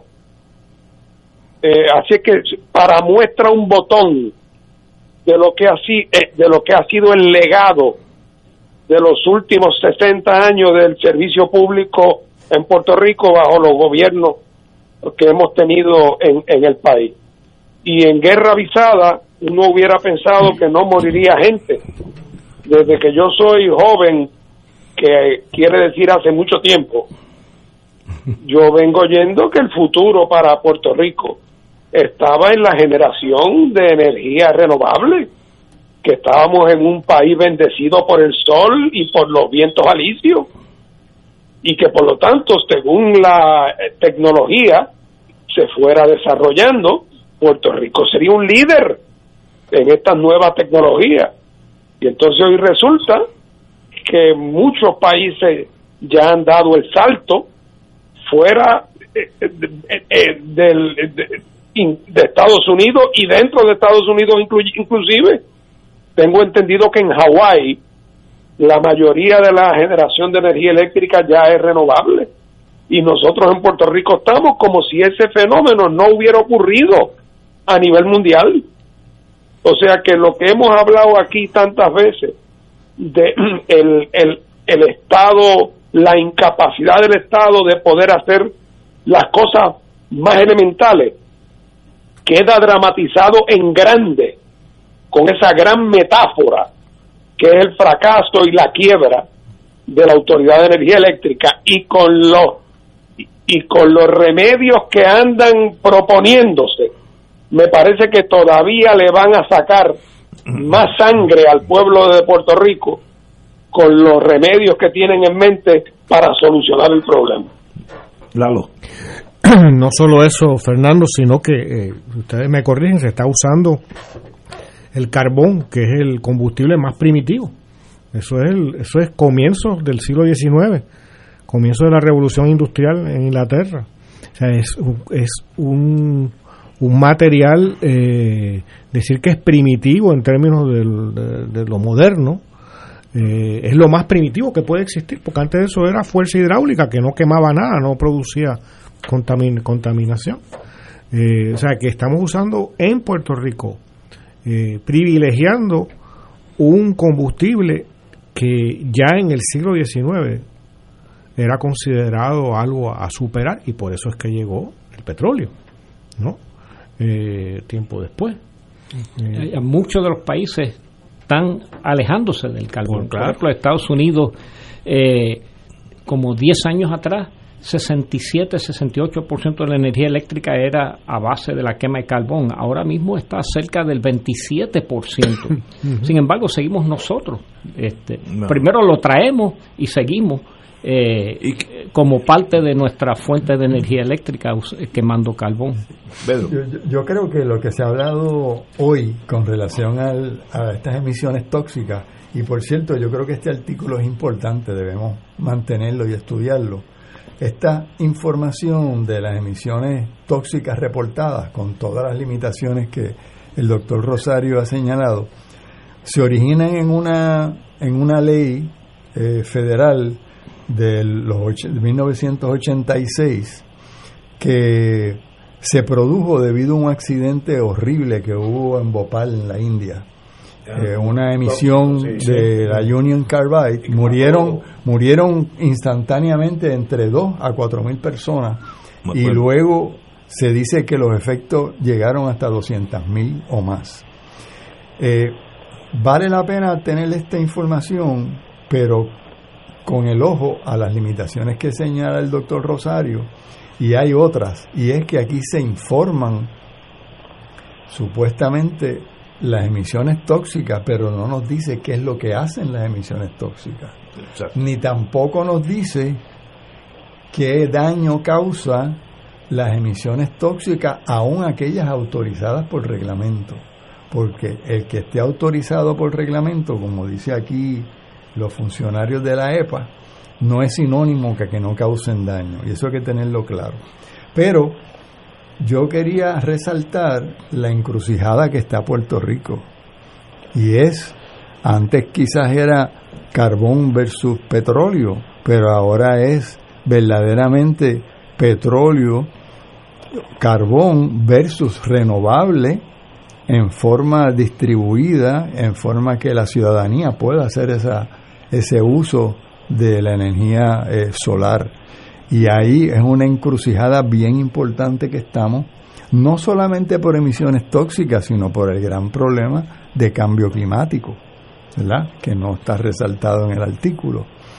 Eh, y eso nos lleva a otros temas que es el uso del gas llamado gas natural como alternativa que nos quieren imponer en Puerto Rico, más la privatización por vía del contrato de Luma, que todas estas cosas están interrelacionadas de cómo y quién es el que va a generar la electricidad en Puerto Rico. Eh, doctor Rosario, si yo fuera presidente del universo, que no creo que llegue, eh, pero yo tuviera el poder de sentarme con usted en la fortaleza y decirle, dígame qué tengo que hacer, y yo lo corrijo, yo tengo el poder de corregir esto. ¿Por dónde empezamos?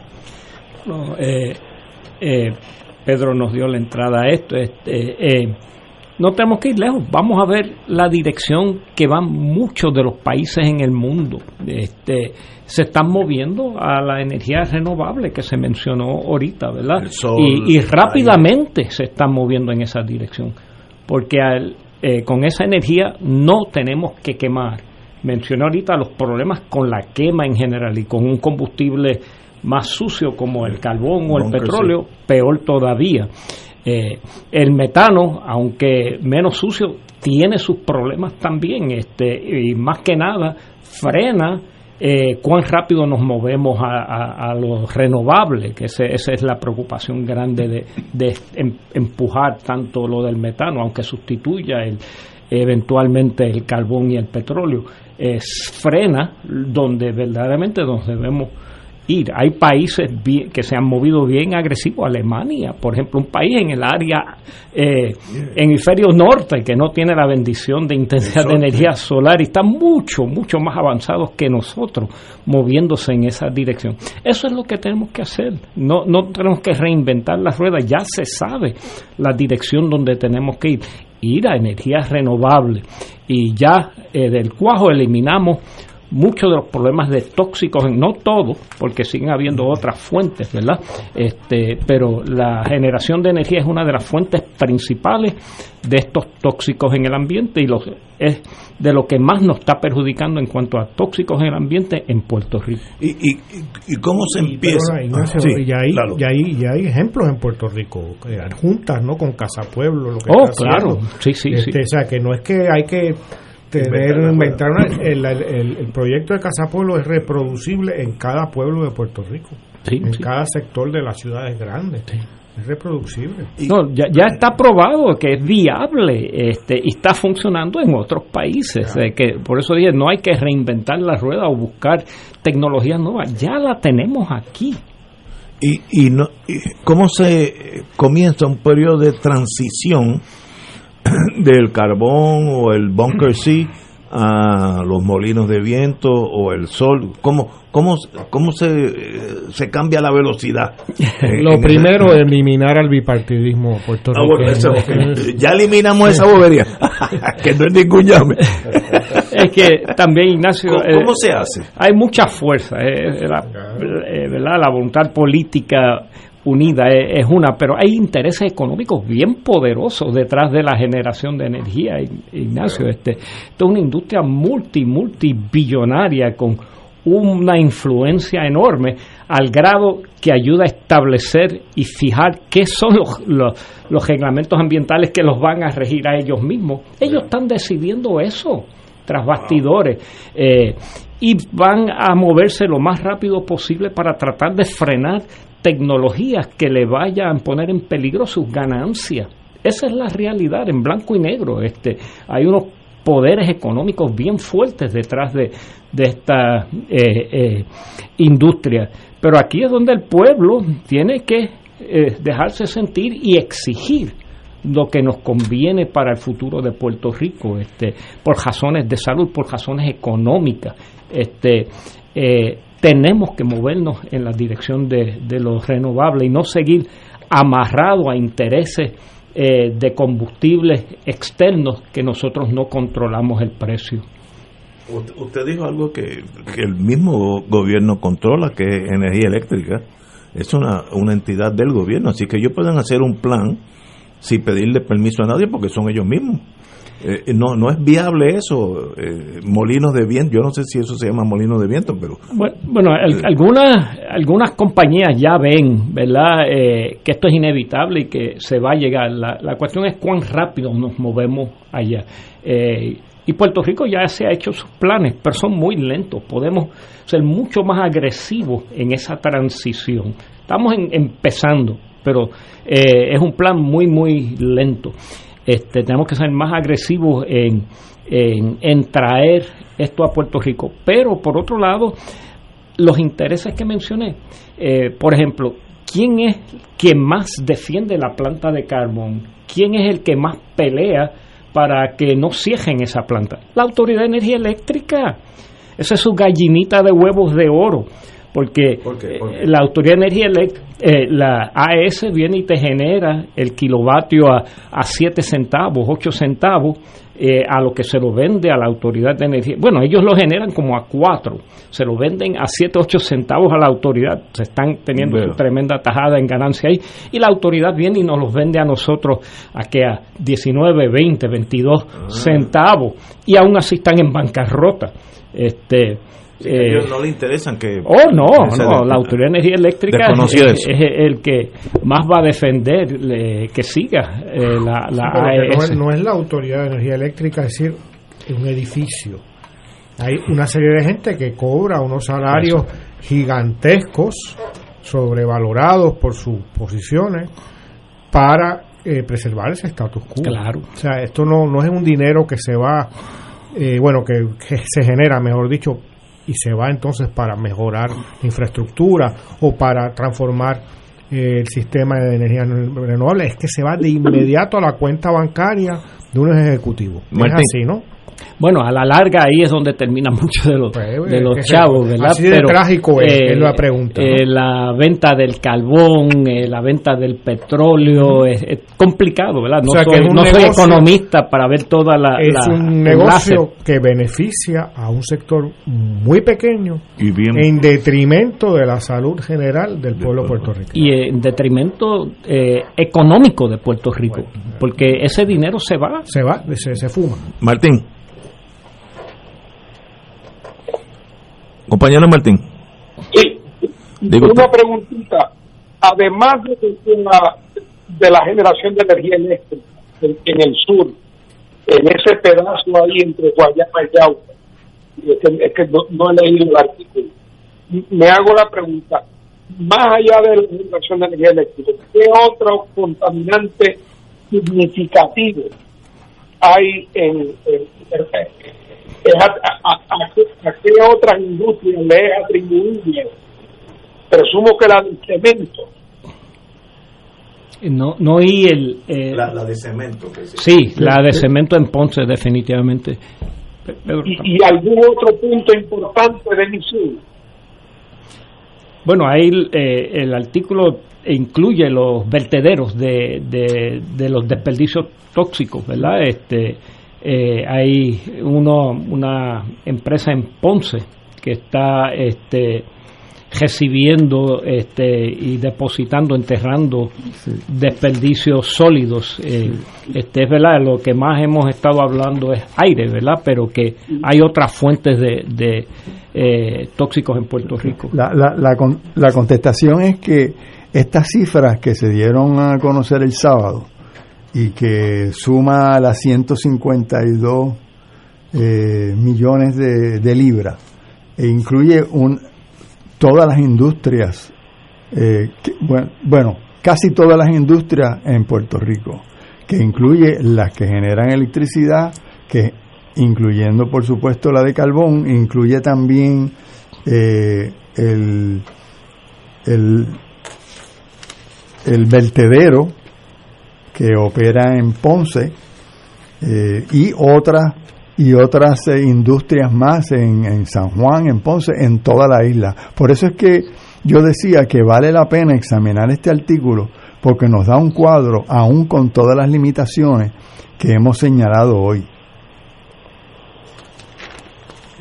porque ta- también he vuelto a escuchar eh, cuando se plantea el tema de los desperdicios y de los vertederos, que evidentemente eso está al garete, también así, cada varios años hay como una pequeña crisis de qué se va a hacer con los vertederos y de repente no se vuelve a hablar del tema. Varios años después, noticia que todo está igual, pero peor. Sí. Eh, y entonces viene siempre en ese momento aparece alguien que dice no yo tengo la solución y la solución es quemar esa basura eh, o sea resolver un problema trayendo otro está muerta para siempre la planta de quema de basura de residuos o tiene más vida que un gato Eh, Esa, esa planta, déjame contestarte la, la primera parte de, de tu pregunta. Eh, las cinco industrias que más eh, contaminan en Puerto Rico con estas emisiones tóxicas es Allied Waste de Ponce, ese es el, un, un- vertedero de residuos peligrosos. La Carbonera, en segundo lugar, eh, luego la- el complejo Aguirre de la Autoridad de Energía Eléctrica, una empresa que se llama Sartorius Stetling Filters en Yauco y, y la quinta FMC Agricultural Caribe Industries, esa es en Manatí. Y así sucesivamente podemos adentrarnos en el sistema de reportaje e ir conociendo eh, cada vecindario qué es lo que le está lanzando la industria de la esquina, por decirlo de alguna manera.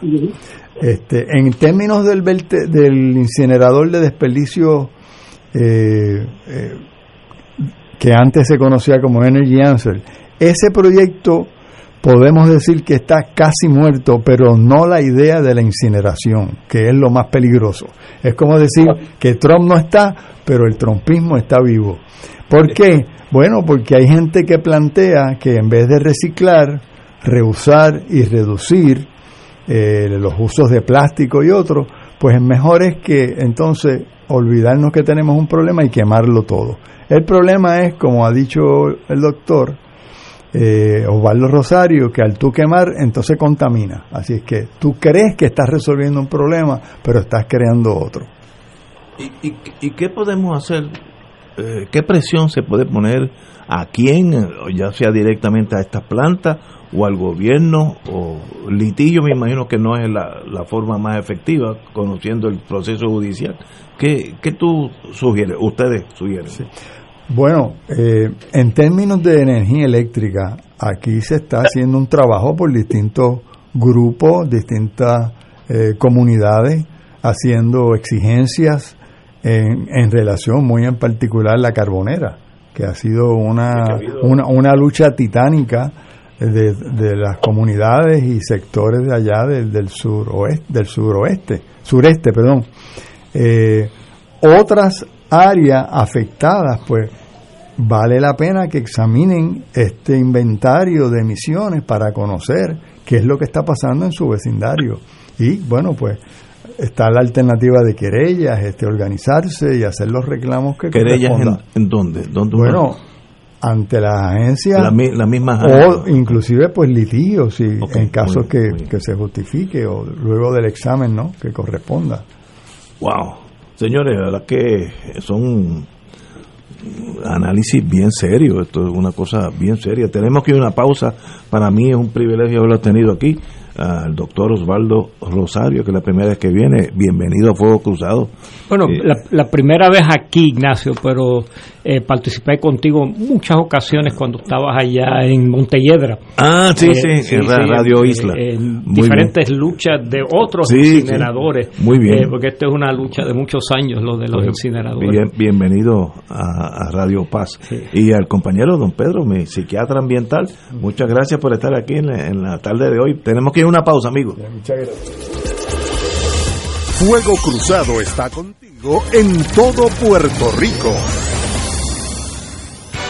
Buenos días familia. Es la casa a la que siempre puedes llegar sin invitación. A las 10 de la mañana, Judith Felicie es tu anfitriona para conversar sobre medicina, psiquiatría de niños y adolescentes, artes, derecho, valores y fe. Todos los días por Radio Paz 810 AM. Buenos días familia, donde una conversación parece demasiado corta. Buenos días familia, de lunes a viernes por Radio Paz 810 AM. Radio Paz te ofrece el mejor motivo para levantarte temprano y disfrutar el comienzo de un nuevo día de lunes a viernes con Enrique Liboy y Radio Paz en la mañana. La dosis perfecta de noticias, deportes y éxitos musicales de todos los tiempos, humor y curiosidades, calendario de actividades y tus peticiones musicales por el 787-300-4982. Conéctate con el 810 AM de lunes a viernes con Enrique Liboy y Radio Paz en la mañana. Cómprame un sistema solar y escúchame aquí en Radio Paz. Todos los viernes a las 4 y 30 de la tarde. Te espero para que me cuentes tus inquietudes acerca de placas solares con baterías. Comunícate conmigo. Soy Luis Enrique al 787-536-7938 de Solar Store. Cómprame un sistema solar. Todos los jueves Radio Paz y la Administración del Seguro Social te ofrecen un espacio informativo para orientarte y aclarar tus dudas sobre los derechos, requisitos y obligaciones para poder disfrutar de sus beneficios. Plantea tus preguntas por el 787-300-4982 y conoce antes que nadie los detalles concernientes a cambios y nuevas regulaciones, escuchando todo sobre Seguro Social con Víctor Rodríguez los jueves de 2 a 3 de la tarde por En Oro 92.5 FM, Radio Paz 810 y el Canal 13 estamos trabajando a tono con la emergencia que en estos momentos está viviendo Puerto Rico. Estamos ofreciendo nuestros servicios al máximo con el personal disponible según nos permitan las circunstancias. Si tiene un mensaje para ofrecer a sus asociados, clientes o personal, solo tiene que llamar al 787-349-7949, 787-552-0825 y nuestros empleados le comunicarán al personal de ventas para atender su necesidad. A nuestros clientes estén en comunicación con su ejecutivo o ejecutiva de ventas que continúan ofreciendo sus servicios como de costumbre. Recuerden los teléfonos 787-349-7949 y 787-552-0825.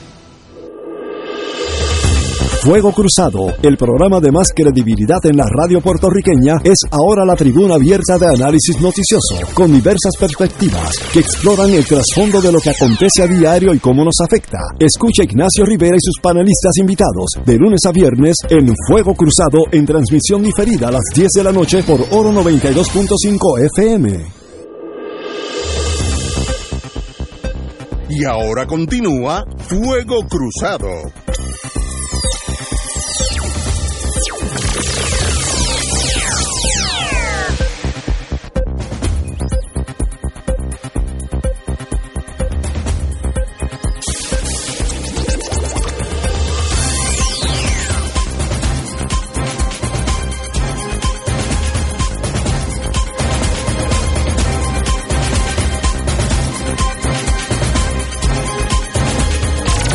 Amigos, amigas, regresamos a Fuego Cruzado. Gracias a todos los compañeros que me han enviado preguntas y, muy conscientes sobre el ambiente. Eso es una buena señal de nuestro pueblo, así que me voy contento en ese aspecto.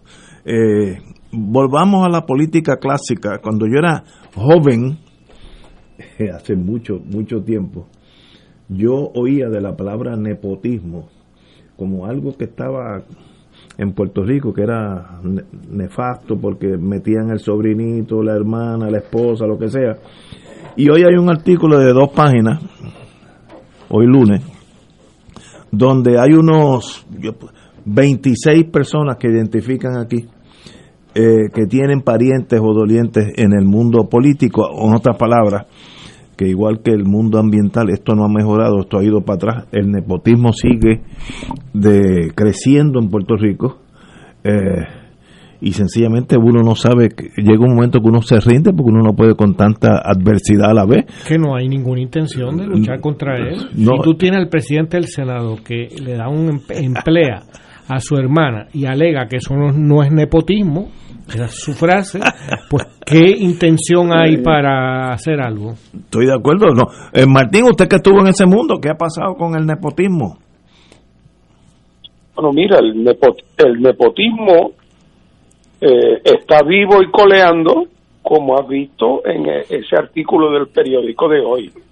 Eh, puede haber uno que otro caso aislado, donde se trata de una persona que aunque es pariente cercano de alguien que, que está en una posición alta en el gobierno, eh, tiene unas destrezas tan particulares, tan especiales, eh, bueno, porque no hay otra persona, tiene que ser eso. Eh, yo, yo una vez decía, bueno, pues, que si resulta que el único cirujano eh, para operar, el único neurocirujano disponible para trabajar en Mayagüez eh, es el hijo de fulano de tal y no hay más ninguno y es, una persona cualificada, pues hay que emplearlo. ¿Qué, qué vamos a hacer? Lo otro es dejar a Mayagüez sin neurocirujano. Oye, pero eso es un caso en un millón. La inmensa mayoría de las veces, no solamente es que hay otras personas disponibles, sino que el procedimiento de nombramiento es uno que está totalmente a la discreción de quien designa. Y entonces resulta que muchas, si uno ve quiénes son, no solamente quiénes son las personas, sino cómo se llaman los puestos que ocupan, tú te das cuenta que esos son puestos de mentira, que no requieren ninguna cualificación en particular, de que realmente son unas especies de, de colaboradores glorificados, que muchos de ellos se ganan una fortuna y que no hay ninguna otra explicación de por qué están ahí que porque son parientes o dolientes de alguien en una posición de influencia. Y entonces la gente que trabaja cerca de ellos puede además, lo sabe porque los ve funcionando y se da cuenta que los, los salarios que tienen son exorbitantes, que no tienen la destreza ni el compromiso ni la dedicación y que en muchos casos se trata de puestos que no cumplen tampoco ninguna función particular. Y eso es un secreto a voces. Y en Puerto Rico, ¿por qué se ha mantenido? Porque ha sido, los azules lo hacen cuando están, y entonces los rojos lo hacen cuando vuelven, y es parte de la repartición del botín. O sea, es parte de lo que de todo lo que hemos hablado esta noche. Pero la tragedia, por ejemplo, de la Autoridad de Energía Eléctrica, pero sí que cuando uno examina la membresía de la Autoridad de Energía Eléctrica, parece un árbol genealógico. y todo el mundo, alcalde que llegaba, ponía al hijo, ponía a la hija a unos tremendos salarios. Y habrá uno que otro que estaba capacitado para su trabajo y que fue un buen funcionario. ¿Por qué, por qué dudarlo? Pero esa es la excepción. La realidad es, es que una de las razones por las cuales el gobierno de Puerto Rico no puede cumplir con las tareas más básicas es porque la gente que está a cargo de operarlo, especialmente en las posiciones de supervisión, son gente que no están capacitadas, porque están ahí no por sus méritos, sino porque son parientes o esposas de alguien. Esa es la, re- la realidad. Pues claro que no puede funcionar el sistema de reciclaje de goma. Vaya usted a saber quiénes son los que están a cargo de eso y cómo llegaron a esos puestos. Pues claro que tiene que quebrar la autoridad de, de energía eléctrica. Si las posiciones de supervisión arriba y la gente que recibía los contratos no lo hacían ni por sus méritos ni por nada, sino porque estaban conectados para 110 y para 220. Esa es la explicación. Por eso es que nada funciona. Si se tratara de que en los puestos hay gente competente motivada, adecuadamente supervisada, el gobierno funcionaría, no digo yo como un reloj suizo, pero funcionaría. Así es que el nepotismo y todas sus variantes, porque a veces no son familiares de sangre, es el sobrino de la esposa, es el hijo de la, es el ahijado, es el que colaboró en la campaña, eh, es aquel que me devuelve el favor, entre comillas, con otros favores. Eh, eso es esa, esa corrupción sistémica en el gobierno de Puerto Rico es lo que lo ha vuelto un guiñapo incapaz de poder arreglar el semáforo que se daña. Y lo peor es que eh, acabó el cuatrenio pasado con la- la- el caso que, que pidió Eva Prados, ¿no? La candidata de Victoria Ciudadana que Sí, se acabó, sacó eh, aquellos super salarios. eh, todos esos salarios a los familiares y tal. Y aquí tenemos un nuevo Senado, un nuevo gobierno, una nueva Cámara de Representantes, muchas administraciones municipales nuevas. Y es mismo, mismos vicios de los dos partidos principales. Existen para eso. No existen para otra cosa, no existen para gobernar bien. Existen para lucrarse bien. Y el, eh, en la última elección el pueblo puertorriqueño demostró darse cuenta, ¿no? en la medida que un número significativo de votantes no votaron por ninguno de esos dos partidos, pero todavía votó por ellos más del 60% de la población. Sí, sí. Este, eh, fue histórico lo que pasó el 3 de noviembre, pero no basta. Este, hay que, de cara al futuro, eh, hay que convencerse de que el origen de todos los males, sea el de la goma, o sea el de la incineradora, o el, el de la ceniza, o lo que sea, es las personas que rigen el Partido Popular Democrático y el Partido Nuevo Progresista. A mí un economista hace este problema de nepotismo hace como 20 años.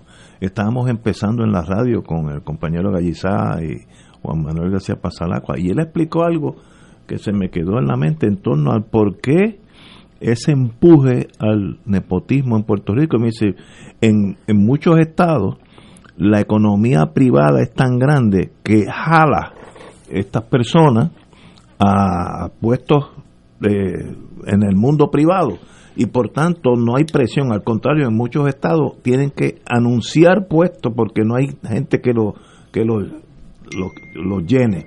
Entonces en Puerto Rico, como la economía privada es tan pequeña, hay una presión altísima a uno ser buen tío, buen sobrino, buen hermano, buen marido y ayudar a la familia de sacarlos del desempleo para que tengan, como dicen en México, una chambita, un, trabajo al, el que sea.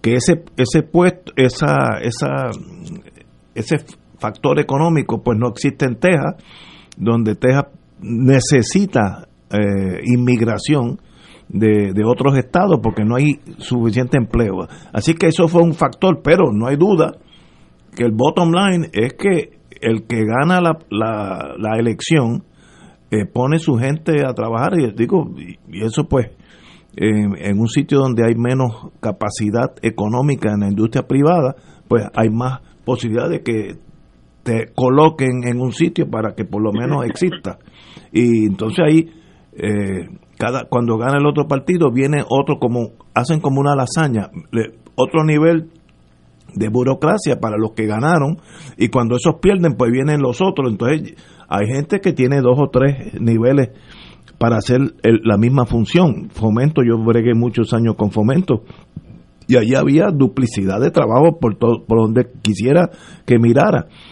Qué soluciones tienen eso empezamos hoy el programa con, con desperdicios so- sólidos etcétera etcétera y terminamos con esto que es lo mismo qué uno hace para enderezar este país, a menos que no sea una revolución en el sentido positivo, alguien que cambie el sistema de, de arriba abajo. Eso La- la- no lo veo pasando. No, la respuesta es sacar a los responsables. Y los responsables Nos quedamos sin partido. son los dos partidos que han gobernado. Este, eh, los, de, los otros pueden ser iguales, pero no lo han hecho. Sí, sí, todavía no han ido al Este, bate. No han ido al bate y hay mucho que muestra en ello de que hay otras actitudes. Bueno, la- Entonces, de- de- de- depende eh, de- de nosotros, ¿no? No darle la oportunidad. Pero el artículo, el, el, el encabezamiento lo dice todo, aumenta la lista de casos de nepotismo. Así que en vez de ir solucionando un problema, se está incrementando. O sea, hay algo que funciona, ah, Ignacio. Yo creo que es, es ciencia forense. La señora, ¿cómo se llama ella? O sea, que cuando tú te mueres funciona. Estoy tranquilo cuando muero. Cuando muere funciona. Ahí no ahí, ahí puede no hay apuro, o sea, porque este, Pero me, me han dicho, la gente que están en ese mundo, no, no yo, pero me han dicho que esa señora, se me olvidó el nombre ahora, desde que llegó, eso se corre como en Estados Unidos. Algunos médicos que han estado en Estados Unidos y están aquí me dicen lo mismo. Ultra capacitada. Mira, Ignacio, Ajá. Antes que termine el programa y ahora que habla de ciencia forense, no nos olvidemos, es importante para mí decirlo, en Puerto Rico hay miles de empleados públicos, miles, que llevan a cabo su tarea Absolutamente. con dedicación, con honradez Es correcto. eh, y con esfuerzo y sacrificio. Los casos de maestros que son unos entregados, unos entregados, eh, los casos de policía, siempre decimos que lo más importante es los policías y los maestros, entonces después resulta que a los que menos le pagamos. Y lo mismo puedo decir de, de, de- tantas enfermeras y, y, y- de burócratas en distintas Eso- agencias eso es correcto. que toman en serio sus responsabilidades. Esa es la tragedia de que, de que, que el, el- la culpa anda en los que han diseñado el sistema para explotarlo.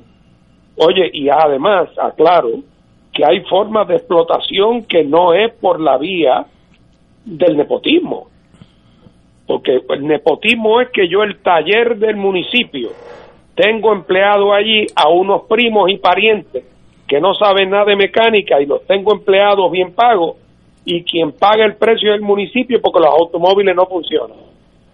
Pero hay otro tipo de corrupción, que es que yo cierro el taller, ya no me acusan de nepotismo, y entonces le doy el contrato del taller a una compañía privada con la cual yo estoy indirecta y secretamente vinculado, o algún pariente mío. Y entonces le pago el doble de lo que vale y quien acaba pagando el precio es el municipio también que acaba siendo desangrado por un contratista privado que se enriquece. Así que ojo, que el que la burocracia se reduzca, reduce cierto tipo de potencial corrupción, pero la vía de la privatización es todavía mayor la corrupción porque es más difícil de identificar y de, y de correr. To- Totalmente de acuerdo. Tenemos que irnos, ya la musiquita empieza a sonarnos. Un privilegio, como siempre, compañero Martín. Saludos, a- adiós Eduardo. Nos vemos. Y don Eduardo, también un privilegio estar aquí con- los lunes con ustedes. Nos vemos mañana.